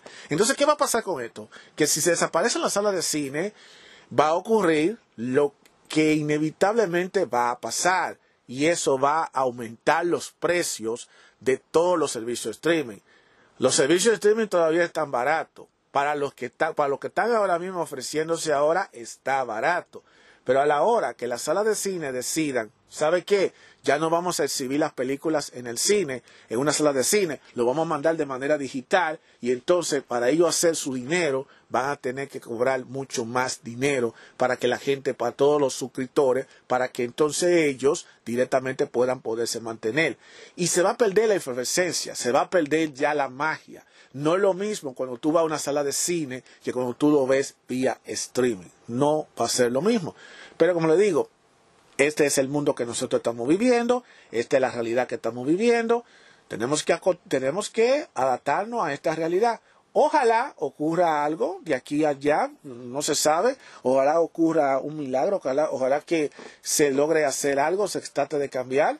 A mí me gustaría que la sala de cines todavía se mantuviese, siguiera manteniendo, aunque yo estoy seguro que a lo mejor pudiera quizá quedar muy poquitas, eh, muy pocas, que no vaya a haber tantas salas de cine eh, creo que esa va a ser la tendencia que va a haber, pero que ellos ofrezcan mejor servicio, pero que esté a un precio más asequible al público y con esos precios tan carísimos ellos no van a llegar para ninguna parte. Si ellos quieren llegar lejos, van a tener que buscar la forma de acoplarse a los tiempos porque ellos tienen una fuerte competencia y esta vez no se trata de la piratería, porque ellos siempre han acabado a la piratería, a los piratas, no, esta vez no son piratas. Esta vez quienes le están dañando el negocio son precisamente los servicios de streaming. Esos son los que verdaderamente le están acabando el negocio a ellos y si ellos no se ponen la pila y si ellos no, dejan, no, ponen su, no dan su brazo a torcer, ellos van a desaparecer y eso va a conllevar que uno de estos días vamos a tener que pagar hasta 100 y 200 dólares por un servicio de streaming para tú poder ver una película por el simple hecho de ver una película de estreno en dicho servicio de streaming. Yo no estoy exagerando, yo no estoy exagerando, yo simplemente estoy diciendo las cosas como son. Porque todo el mundo ahora está beneplácito con los servicios streaming. Oh, yo tengo HBO Max, yo tengo Disney Plus, yo tengo eh, Disney Plus, yo tengo Netflix, yo tengo Hulu, yo tengo Amazon Prime y yo pago menos de 100 dólares, pero al paso que vamos, los precios van a subir, ya lo saben. La autoestima sexual, ¿qué es? La autoestima sexual es un concepto que hace referencia a la seguridad y confianza en la intimidad sexual. Va más allá de la autoestima clásica y es una de las condiciones necesarias para que podamos sentirnos seguros y por lo tanto disfrutar manteniendo relaciones sexuales, ya sea con uno mismo o con los demás. Es decir, tiene mucho que ver con los siguientes elementos, seguridad, confianza, bienestar y amor propio. Cuando nos sentimos seguros de una relación íntima, podemos experimentar con mayor libertad, tanto el beneficio de nuestro placer y como, como del placer compartido. De eso se trata la autoestima sexual, de sentirnos a gusto con nuestro cuerpo y de las experiencias que vivimos a través de él en un terreno psicoafectivo. ¿Cómo sé si tengo autoestima sexual? La realidad es que todos, en mayor o menor medida, tenemos autoestima sexual. Es decir, es algo intrínseco a uno mismo. Lo que pasa es que hay personas que la tienen más elevada y también momentos de la vida en la que, la que ésta es mayor. Ten en cuenta que se trata de algo modificable y que puede mejorar igual que la autoestima clásica. ¿Cómo sabemos si tenemos una buena autoestima sexual? Para descubrirlo, te proponemos responder la siguiente pregunta, adaptada de una escala que se elaboró en el 2016 a un grupo de españoles y colombianos para categorizar el concepto de autoestima sexual. Y las preguntas son las siguientes. ¿Te sientes seguro contigo mismo cuando practicas sexo? ¿Considera que tus habilidades sexuales son buenas? ¿Sientes que tienes confianza en ti mismo como pareja sexual? ¿Te sientes cómodo con tu sexualidad? ¿Estás satisfecho con la calidad de tu vida sexual? ¿Eres feliz con tu vida sexual? Respondiendo a estas preguntas podrá tener una idea aproximada de cómo anda tu autoestima sexual. Cuanto más síes haya contestado, mayor serás. Así que el que quiera hacer este test puede retroceder un poco el audio para escuchar las preguntas y responder simplemente sí o no. Cuanto más síes que haya contestado, mayor será. Como dato aclaratorio, cuando hablamos del concepto de autoestima sexual y de sus posibles connotaciones, no nos referimos a habilidades sexuales, mejores o peores, o al tener o no un buen sexo. Nos referimos más bien a cómo nos sentimos durante estos momentos de intimidad, ya sea con nosotros mismos y con el otro. Es decir, es algo bastante sugestivo e individual de cada uno. Muy, bueno muy buena aclaración. ¿Cómo aumentarla? ¿Cómo podemos aumentar la autoestima sexual? Aquí le dejamos algunas ideas para empezar a trabajar en ello. Valórate. No existe un cuerpo perfecto, pero sí podemos mirar el nuestro con el amor que se merece. Trabaja para potenciar tu autoestima.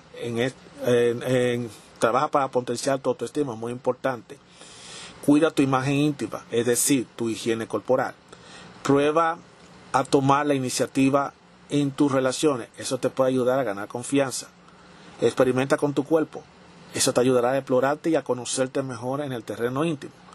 Solicita ayuda si sientes que la necesidad, si la, si la sientes que tiene necesidad, si la necesitas.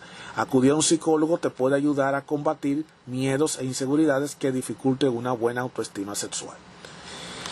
Y hay una pregunta, ¿y qué hay del placer?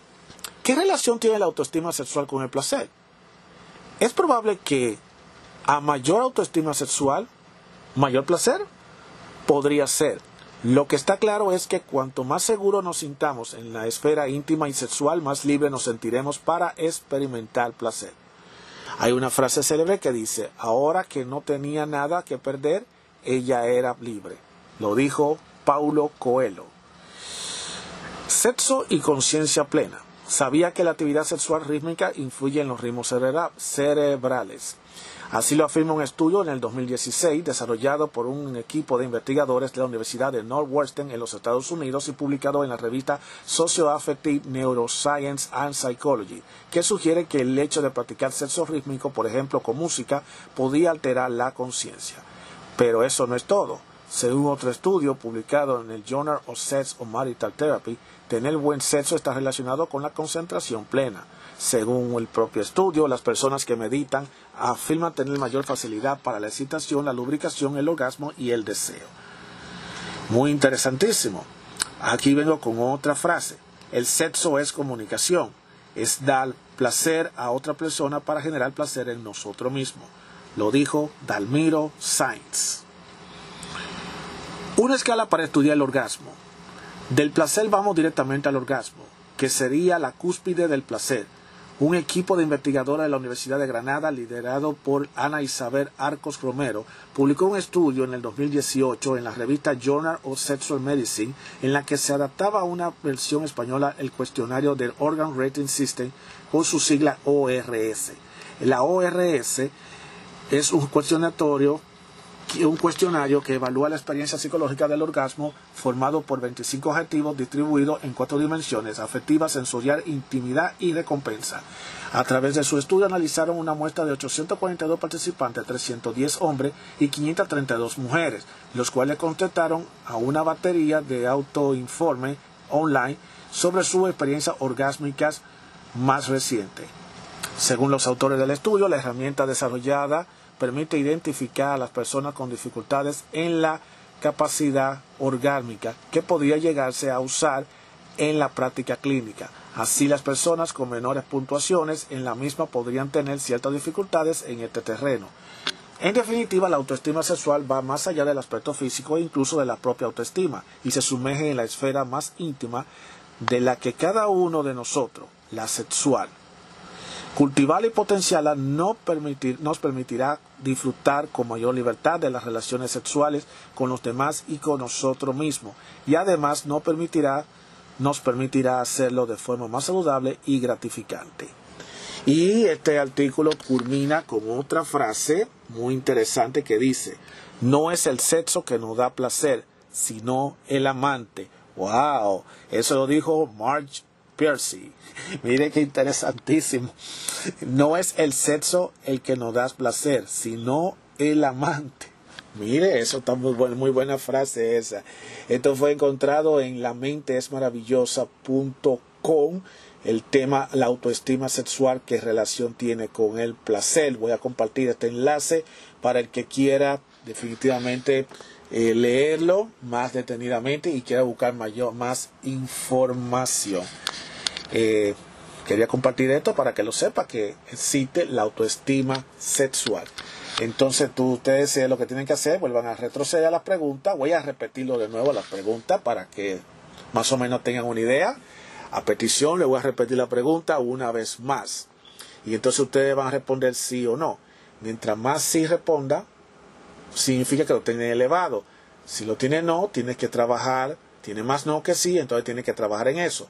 Ojo con eso, tienen que ser bien honestos. Sean honestos, no sean mentirosos, no se pongan a estar diciendo que sí cuando en realidad es no. Le voy a repetir otra vez las preguntas para saber si tienen su autoestima sexual y cómo más o menos la tienen. La primera pregunta dice, ¿te sientes seguro contigo mismo cuando practicas sexo? ¿Considera que tus habilidades sexuales son buenas? ¿Siente que tienes confianza en ti mismo como pareja sexual? ¿Te sientes cómodo en tu sexo, con tu sexualidad? ¿Estás satisfecho con la calidad de tu vida sexual? ¿Eres feliz con tu vida sexual? Bueno, esas fueron las seis preguntas en las cuales ustedes determinan siendo honesto, responden sí o no, pero tiene que ser de verdad, no, no sean mentirosos, digan la verdad. Inclusive pueden hacerle esa misma pregunta a tu pareja, a tus amistades, para ver cómo está su nivel de autoestima sexual.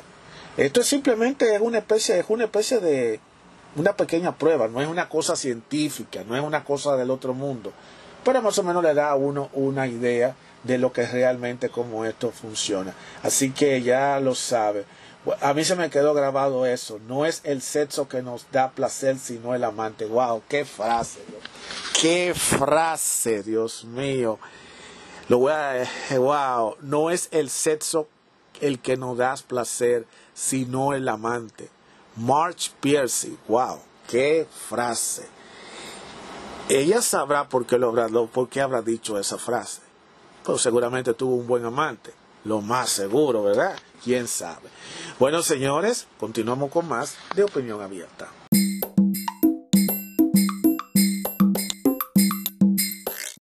La importancia de decir que no. Muy importante. A veces nosotros nos encontramos en situaciones en las que nos vemos obligados a tener que decir que no. Y muchas veces por no caerle mal a los demás o para evitar males, mayores, eh, solemos decir que sí a muchas cosas, cuando en realidad en el fondo no queremos hacerla. Y ahí es donde viene la importancia de que cada uno tenemos que aprender a decir que no. Hay que aprender a decir que no porque nadie está obligado a hacer las cosas simplemente porque las circunstancias te lo pidan.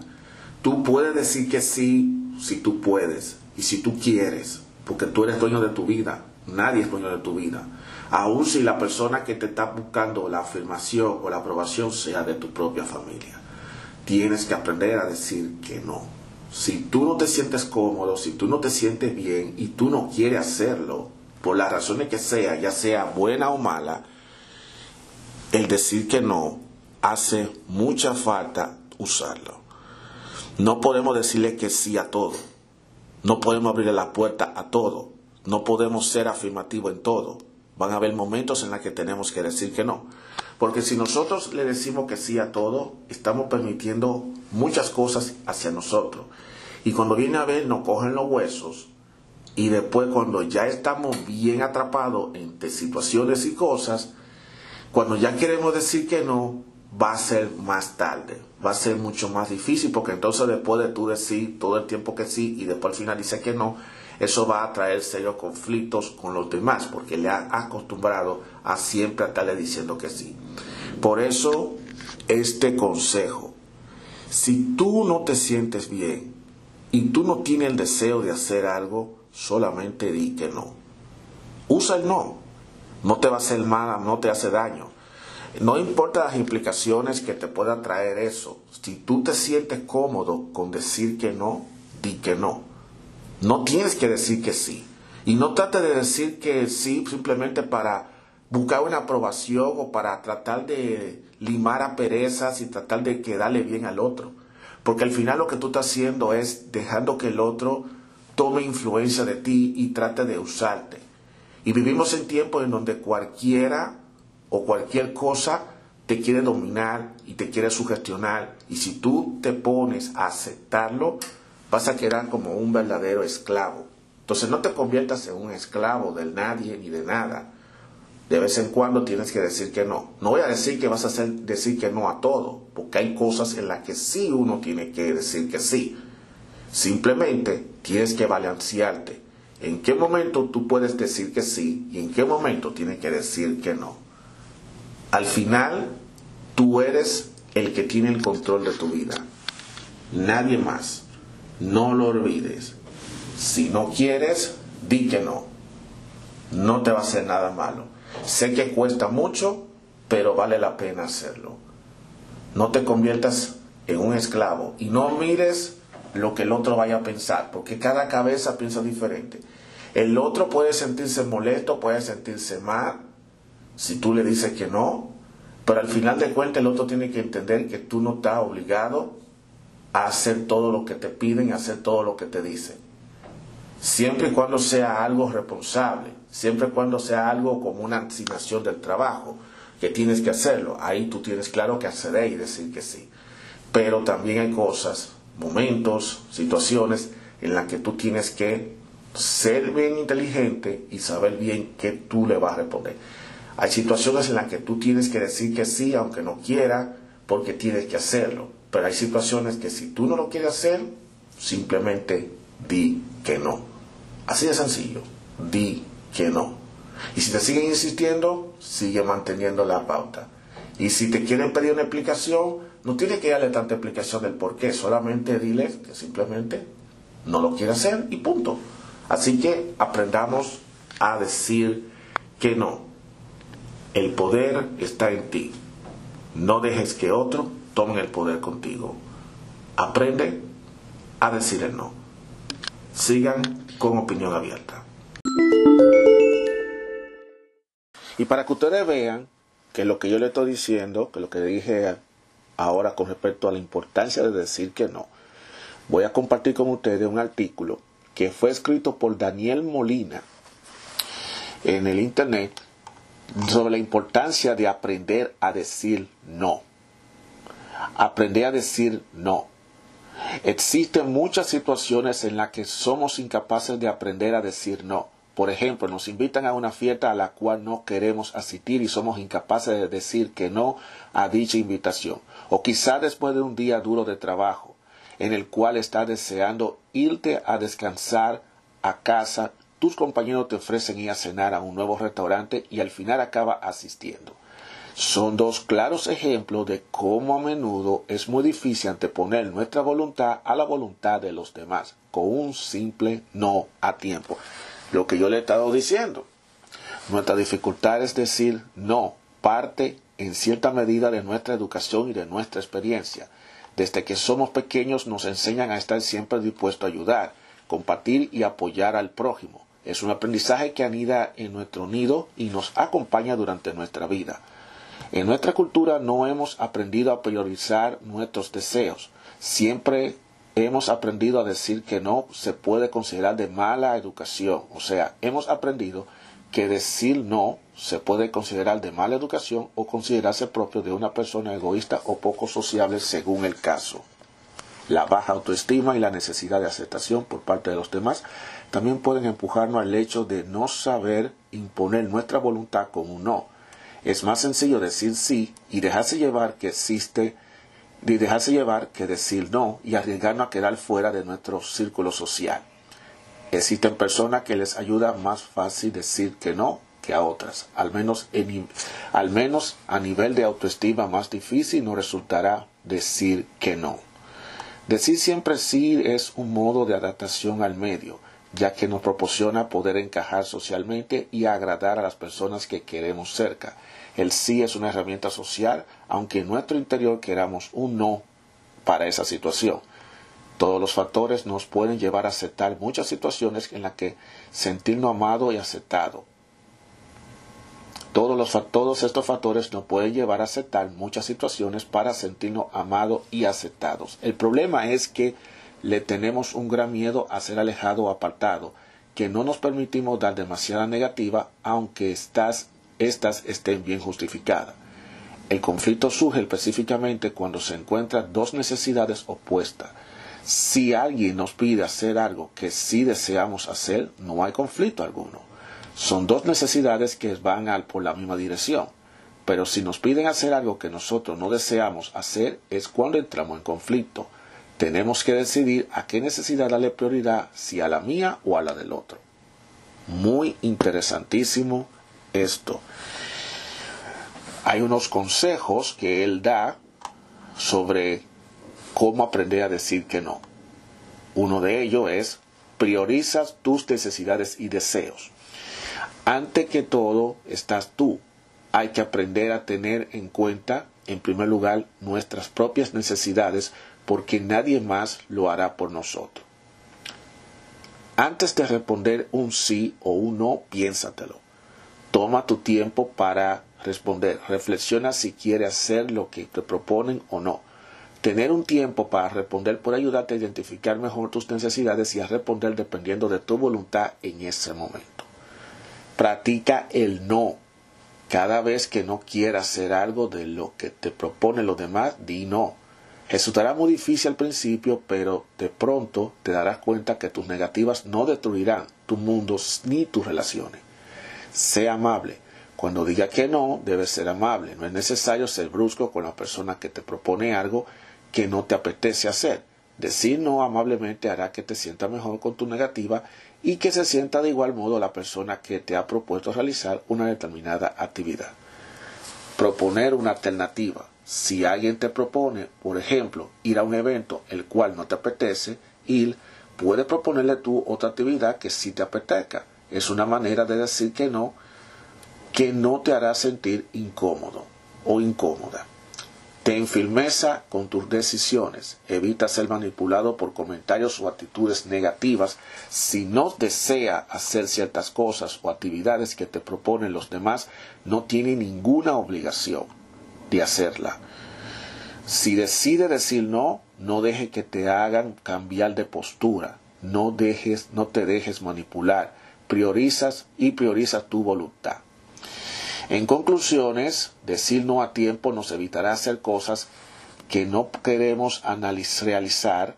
Tenemos que aprender a priorizar lo que queremos hacer y anteponer nuestra voluntad a la de los demás. No se trata de ser egoísta y no tenemos que sentirnos mal o culpable por ello. Simplemente se trata de mirar por nuestros intereses, ya que si nosotros no los tenemos en cuenta, nadie lo hará. Y esa parte definitivamente es la más importante.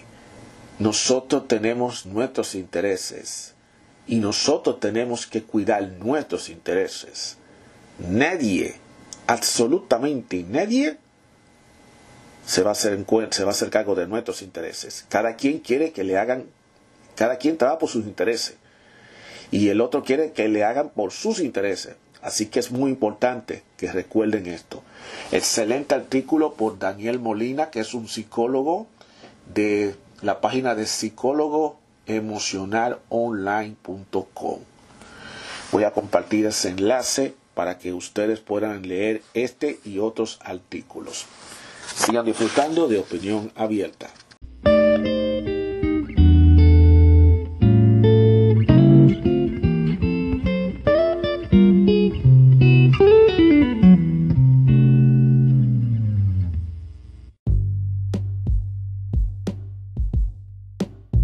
Opinión Abierta presenta el segmento Mente del Hombre. Tú sabes que todos los días siempre aparece, aparece siempre algo nuevo. Y, uno no queda todos los días de sorprenderse con la cosa que uno lee, con la cosa que uno ve. Yo me encontré con un artículo de este año, de hace unos dos meses atrás, del 18 de marzo del, del 21 en donde el título que yo le voy a decir a ustedes, lo voy a decir, así como lo oye, a los hombres no les gustan las mujeres delgadas. El estudio lo comprueba. Esto que yo estoy diciendo, señores, no tiene, bueno, yo no sé de qué hablarlo. O sea, hay un estudio que acaba de comprobar que a los hombres no les gustan las mujeres delgadas. Y entonces, ¿dónde estamos? ¿En dónde estamos? ¿O estamos en el norte o estamos en el sur? No, parece que estamos en el este. No, estamos en el oeste.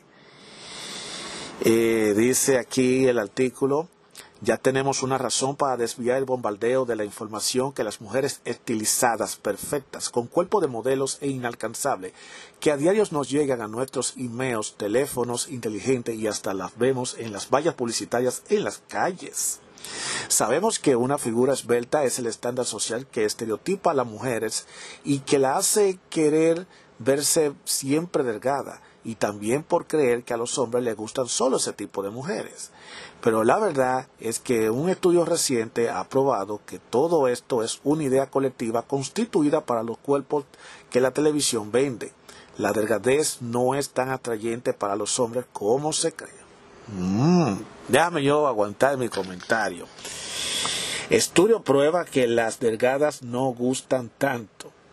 En un estudio realizado en el 2020, ¿y cómo fue que hicieron ese estudio con la pandemia? ¿Cómo fue que ellos lo hicieron? No sé. El estudio realizado en el 2020, los participantes tuvieron la oportunidad de ver fotografías de los cuerpos de verdaderas modelos para evitar una predisposición en la persona desde el inicio. Luego de verla, luego de verla su opinión sobre qué tan atractivo consideraba el cuerpo de cada modelo y lo delgada que pensaban que era una escala de demasiado delgada a demasiado gorda. Además, tenían que proponer lo que creían que el otro género podía pensar de estas mujeres. La dinámica se basó en que los hombres pronosticaran cómo las mujeres calificarían a los modelos y las mujeres adivinaron cómo los hombres lo harían. La mayoría de las mujeres consideraron que el cuerpo ideal era el más, el más atrayente.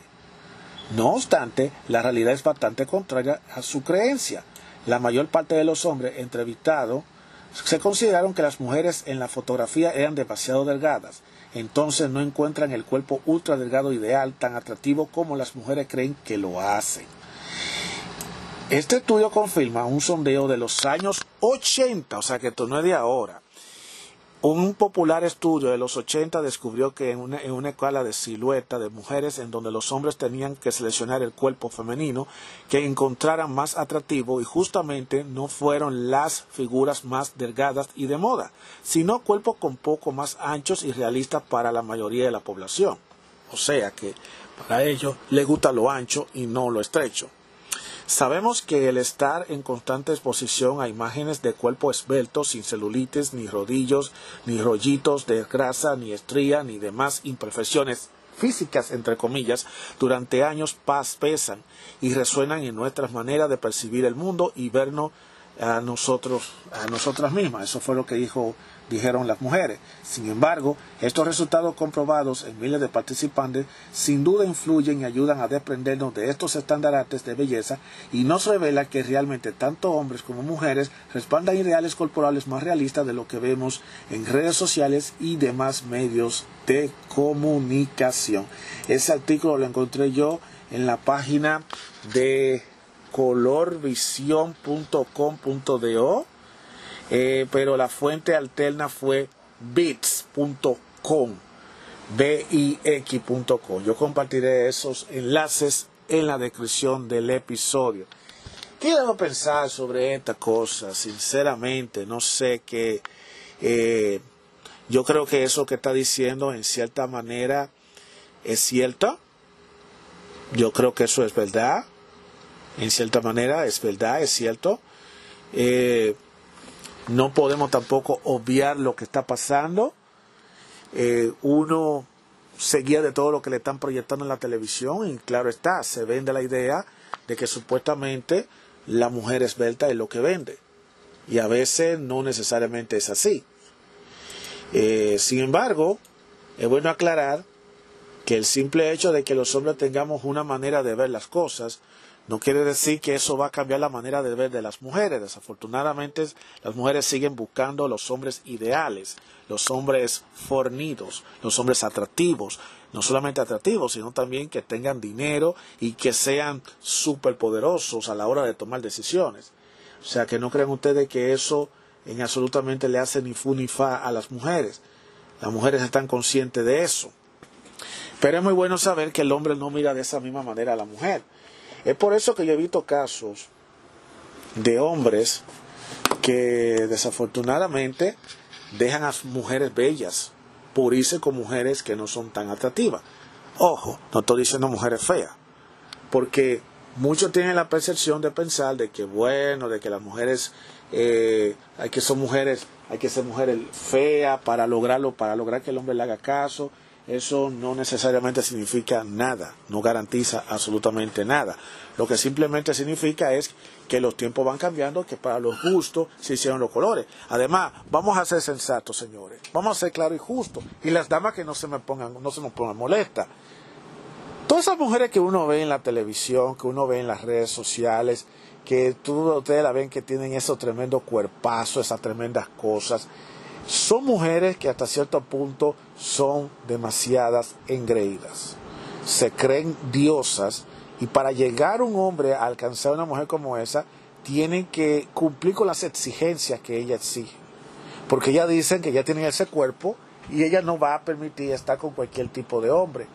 Porque ella entiende que el hombre que tiene que estar con ella tiene que cumplir con los requisitos. Y muchas veces los requisitos que esas mujeres quieren son requisitos imposible de alcanzar por cualquier hombre. Entonces, ¿qué pasa? Que eso hace que muchos hombres pierdan el interés directamente contra esas mujeres. Porque cualquier hombre puede ver una mujer bellísima. Entonces, ¿qué es lo que hace mucho? No, yo no voy a buscarme una mujer bellísima. Yo no voy a estar cogiendo lucha, porque ellos saben perfectamente bien que para estar al lado, para estar al lado de una mujer, de una mujer flaca y esbelta como esas mujeres que te aparecen en las redes sociales y en los videos y en la televisión, hay que coger demasiada lucha. Ellos prefieren mil veces buscarse mujeres que sean llenitas, que sean gorditas y todo eso.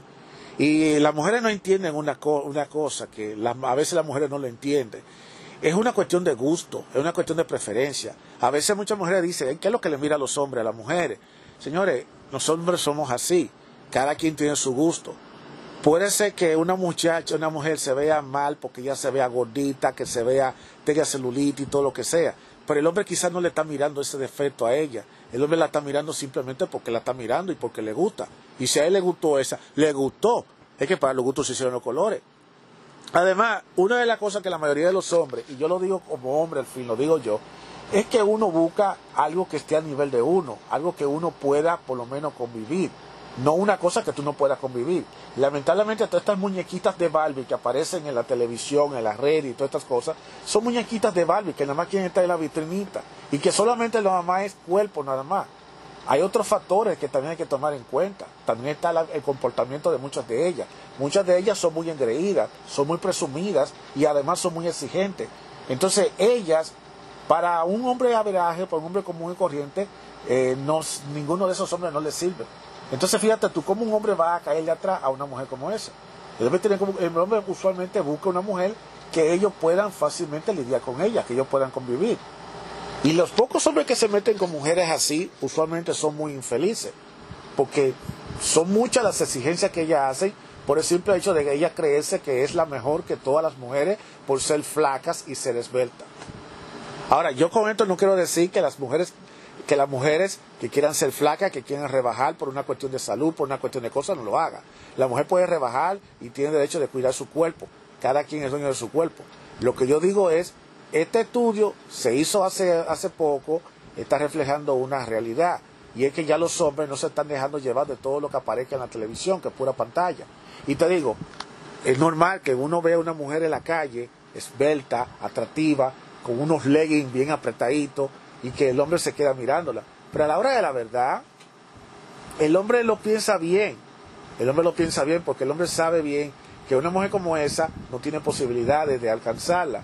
Por lo tanto, el hombre busca mujeres que estén a su nivel, que estén a su, a su nivel. No estoy diciendo que están buscando mujeres fáciles, sino que están buscando mujeres que ellos puedan, que ellos puedan convivir con ella. De eso se trata. Ya oyeron bien, mujeres, Ustedes ya oyeron bien, mis queridas damas, oyeron bien, mujeres. El hombre no solamente se fija tanto en el físico. Yo sé que las mujeres dirán, ah, que nosotros los hombres nada más nos fijamos únicamente en lo físico. No solamente físico, también está el comportamiento y la actitud.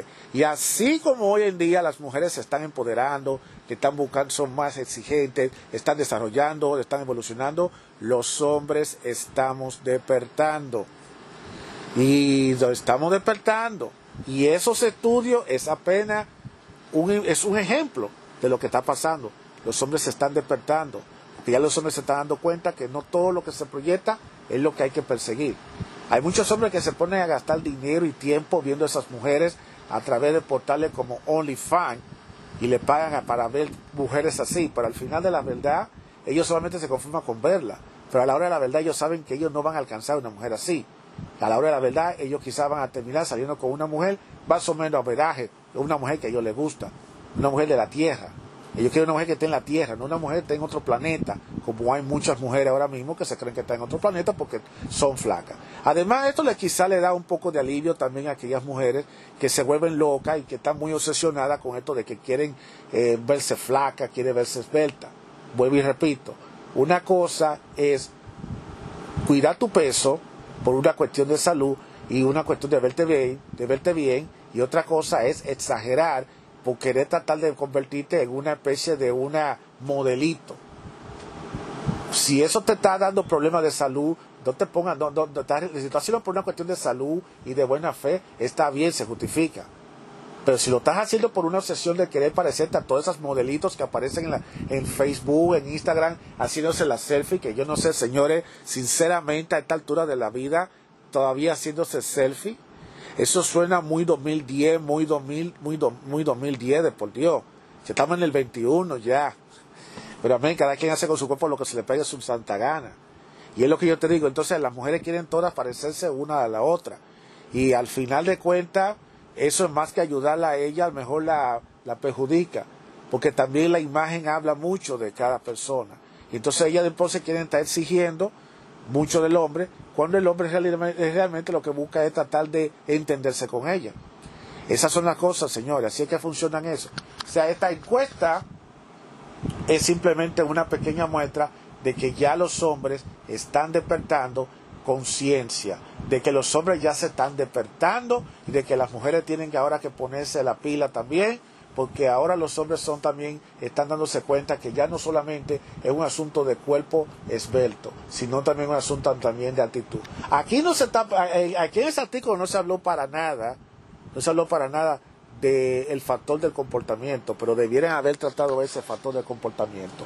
Pero de todas maneras, este tema se pica y se extiende, esto va a continuar, se van a seguir haciendo más encuestas y yo voy a seguir dándole seguimiento a esto y posiblemente voy a volver a retomar el tema para hablar sobre las mujeres bonitas, las mujeres que están buenas, las mujeres feas, las mujeres que no son tan feas, eh, cuál es la realidad, qué es lo que está pasando, así como también con nosotros los hombres, los hombres que somos los hombres bonitos, los hombres feos, los hombres que no son tan bonitos y feos.